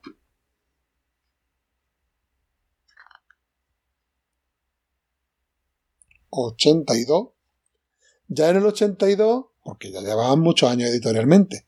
Por lo que estamos hablando ahora de Game of John, por ejemplo, pues se lo hace aquí el guionista y, y trae a los villanos del primer número donde se montó la Liga de la Justicia y te monta una historia a partir de eso, jugando con los que fueron los fundadores y los actuales del momento. O sea que estas cosas se han hecho, ya en los 80 se hacía. Claro. Y es un tomo que te comentaba yo entre bambalinas que sería una buena lectura previa para alguien que quiera leerse Crisis Tierra Infinita y le falte bagaje. Porque te va a explicar lo que es Tierra 1, lo que es Tierra 2, lo que es la Sociedad de la Justicia. Te van a enseñar un montón de villanos. Te van a enseñar el origen de la Liga de la Justicia. Vas a ver que hay dos Supermanes que se saludan. Eh, y muchas cosas que, que después, después te cuesta, pues aquí te lo, te lo van a, contar. Y lo recomendaría como lectura previa. Y bueno, y no hace falta que volvamos otra vez a insistir. La posibilidad de tener tres arcos clásicos con un valor histórico y muy divertido e importante en, una, en un formato de tapadura por salvar muy económico Ujú. y que además este es de los que están disponibles tanto en la web de salvar como en Amazon en un momento dado para pillártelo suelto sin tenerte que pillar Sí. la colección completa. Así que bueno, ya lo hemos dicho muchas veces que apoyamos mucho esto. Y para finalizar nuestra fiesta de pijama, también así un poquito de manera ágil, vamos a comentar un poquito qué tenemos eh, a la vista de superheroico para enero. ¿Vale? Eh, no sé si, no lo hemos hablado, no sé si coincidimos. Bueno, yo, si quieres empezamos Sí, con sí, Marvel. Hacemos, y hacemos como antes, Marvel y dice, yo de Marvel, pues tengo mi grapita 5 de Vengadores, que te viene el 2 de Avenger Inc. y el 6 de la serie original de Vengadores. Tengo un tomo que le tengo muchas ganas de Marvel Premier de Daredevil, pero que realmente es el evento de Devil Range Sí. y, y Devil Ring Omega. Aviso también a Navegante, quien no se haya metido en la serie completa de Sarki, que bueno, no, Eh, eh, no tiene sentido, pero si alguien no se ha hecho la serie completa y lo que quiere es eh, el evento del Reinado del Diablo, puede pillarse este tomo suelto ujú. eh, en rustiquita y lo puede también disfrutar. Y también de Marvel, aviso navegante, el último premier de Immortal Hulk, pero que ya estamos avisados que realmente no forma parte de la historia de la de, que quiere contar Lewin, sino que son eh, números especiales, un poquito, dice todo el mundo, eh, bastante prescindibles. Pero bueno, yo probablemente caeré en el completismo más absoluto y ya que estoy, me lo pillaré y terminaré la, la colección completa. Eso es lo que me había pillado yo de Marvel. ¿Tú qué tienes por ahí de Marvel previsto? Pues mira, yo de Marvel tengo, eh, evidentemente, seguir con la- las series que tengo abiertas: eh, Spider-Man, Vengadores, 4F, Immortal Hulk. Eh, vuelven las bibliotecas Marvel, ¿vale? Vuelven las bibliotecas Marvel con, con Spider-Man. Bueno, el, el 21, este jueves sale eh, Biblioteca Marvel 4F. Y bueno, en enero también tendré, tendré el Biblioteca Marvel Los Vengadores, ¿vale? Eh, eh, números del 19 al 24 y también de Marvel, no dentro, de, dentro del universo, pero empezará en enero la, la biblioteca Conan, Conan el Bárbaro, la etapa clásica de, de Marvel, y ahí estaremos con los primeros numeritos eh, de, de Roy Thomas y Barry Smith. Estupendo. Eh, También tengo el también- Daredevil, también tengo el Daredevil, que se me, ha, se me ha olvidado, el Daredevil de Reinado del Diablo, también me lo estoy haciendo, estoy haciendo el Vale. Premier, así que también caerá. Y en el, bueno, cosas que yo no me voy a, pe- no me voy a pillar, pero que, bueno, por destacarlas, yo no sé si esto lo comentamos en el último programa, corrígeme, así, porque esto es de diciembre todavía. Si no te iba a decir lo de los más eso sí lo comentamos en el anterior. El Génesis Mm. Sí. No, iba a comentar el Spider-Man azul y esto, pero eso ya lo dijimos en la última. Está bien, última está bien el día de futuro, el día de futuro pasado, está bien el Génesis Mortal, eh, Spider-Man Azul, evidentemente. Lo bueno de, lo bueno, por ejemplo, de Día de Futuro, Pas- Día de futuro Pasado, que realmente son el 141 y el 142, te meten el 138, que es cuando sale Cíclope. Y en, y en ese, y en ese 138 es un recopilatorio de toda la etapa de, de los X-Men, de todos los hechos desde el Iron Size de 1975 hasta la fecha. Entonces, no es que te pille lo del día futuro pasado eh, de primera. Y, yendo a DC, pues yo me quiero pillar el Batman Tiempo Muerto de Tom King y David Márquez, aunque se escucha de todo. Hay gente algo crítica, pero bueno, me parece dibujazo y en general todo el mundo dice que, que el guion va muy bien. Hay gente que no está contento con el final. Bueno, pues yo me la juego y ya daré Mm. yo mi, mi opinión personal. Pero a mí es que por ahora, hay mucho, sabes que, claro, también me animo porque como sé que mucha gente critica de Tonkin y yo a día de hoy todavía no he leído nada de Tonkin que Claro. no me guste, pues entonces eh, algo muy esperado por mí, porque no es nada nuevo, pero no ha estado disponible en el mercado, solo en coleccionables. Y yo le tenía muchas ganas, que es que van a editar por fin el tomo de El Clavo, que es un Elseworld, y además te incluye el clavo y otro clavo. La gente que no sepa de qué va esto, pues simplemente la frase, ¿y si los Kent no hubieran encontrado la nave de Superman por una circunstancia tan mundana como un neumático pinchado? Eh, la Liga de la Justicia habría salido adelante sin su principal referente. Pues estos son unos mm, muy famosos y muy valorados. Más el clavo que el otro clavo, pero el otro clavo también me interesa. Y ha estado muy poco disponible, eh, solo en coleccionable. Y, y yo tengo muchas ganas de leérmelo porque estaba aguantando y me lo voy a pillar, que sale el 17 de, de enero. Y por último, mm, de DC, esto sí que ha estado bastante más disponible, pero yo no me había metido hasta ahora y me voy a meter ya por fin. Eh, esto ya es rozando final de enero, 31 de enero, es el Green Arrow de Kevin Smith, eh, Carcaja. Que, que es algo que me, que me apetece mucho, mucho leer. Porque sé que está muy bien y sí que hubiera podido acceder a él antes, pero no, no le he metido mano antes y, y me meteré.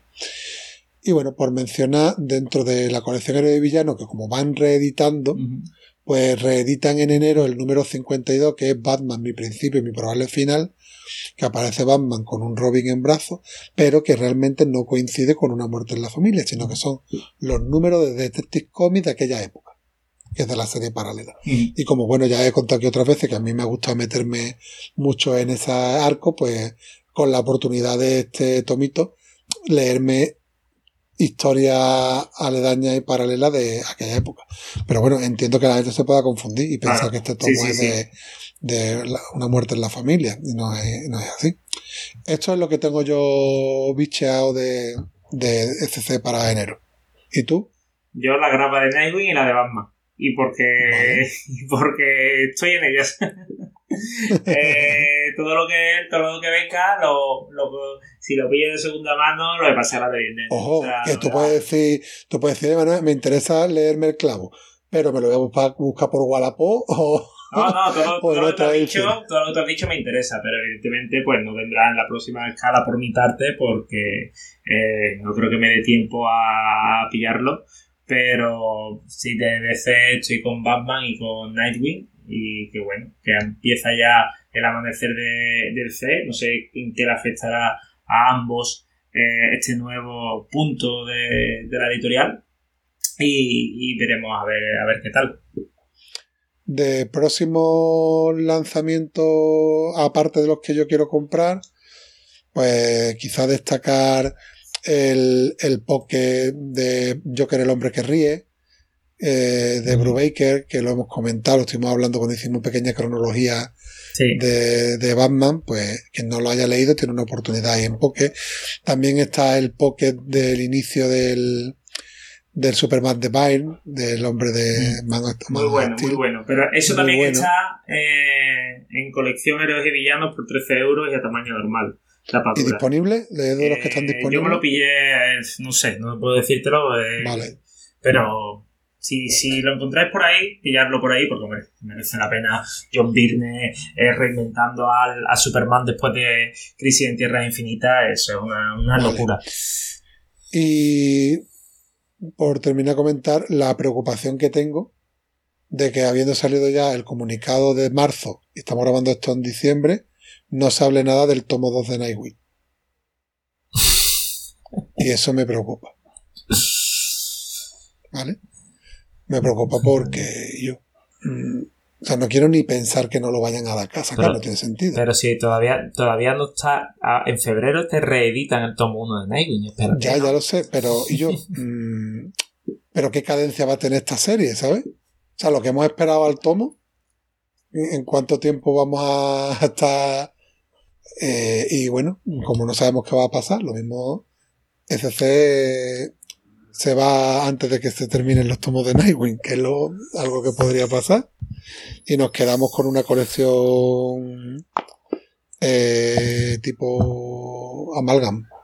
Pero eso ha pasado siempre en España con, con las editoriales de, de DC, ¿no? Eh, eh, te terminabas una cosa, se te quedaba a mitad en Norma y tenía que llegar al planeta y seguir por donde se quedó Norma. Eh, FC tuvo que seguir algunas colecciones por donde se quedó Planeta y, Sí, pero, y- y esa es pero la vida. de todas maneras, no entiendo qué motivación hay para que no esté anunciado el tomo 2 en tantos meses. Porque el tomo 1 que salió en, en octubre Se- septiembre. o era noviembre. septiembre. ¿En septiembre? Sí. Y yo, septiembre y eh, hasta marzo todavía no está eh, anunciado el 2, tío, es brutal. No le Es busques no le busques la explicación a FC. Está haciendo crowdfunding. Eh, Pero es que esto, es que esto no, eh, bueno, esto no tiene sentido, no tiene sentido nada. Pero esto, yo sé que es un material que tú tienes ya en grapa y no sé, no sé, no sé. Bueno, pues hasta aquí, ¿no? El, el programa, ¿no? Michael. Sí, vamos, recordar, recordar a los oyentes que bueno, que pueden comentar en iVoox, que nos pueden seguir en Twitter, arroba vuelo616, en Instagram, arroba vuelo616, y bueno, y hacer otro, otro recordatorio sobre que la siguiente escala se hará en directo en YouTube y que podréis compartir el momento de, de gestación de este programa en directo. Muy bien. Pues nada, Michael, gracias por estar una vez más aquí conmigo. Nos estamos pegando unas sesiones maratonianas importantes. Eh, tendremos que, que hablar esto internamente. Sí. Y bueno, para nuestros oyentes, pues creo que no tiene que ser problema porque para eso es un podcast y lo paras y continúa cuando te dé gana. Ya está. Sí. Pero nosotros nos hemos pegado aquí una gran paliza. Pensad lo que nos estáis oyendo, que este hombre y yo llevamos aquí sentados cuatro horas grabando. Eh, luego decimos que no, que es que pues, para podcast largos sala de peligro. Nos estamos Yo nunca he acercando dicho- mucho, ¿eh? Tú nunca me has escuchado decir eso. Yo siempre he dicho que los podcasts duran lo que tengan que durar. Otra cosa es la paliza que nos pegamos tú y yo. Eso está claro, eso está claro.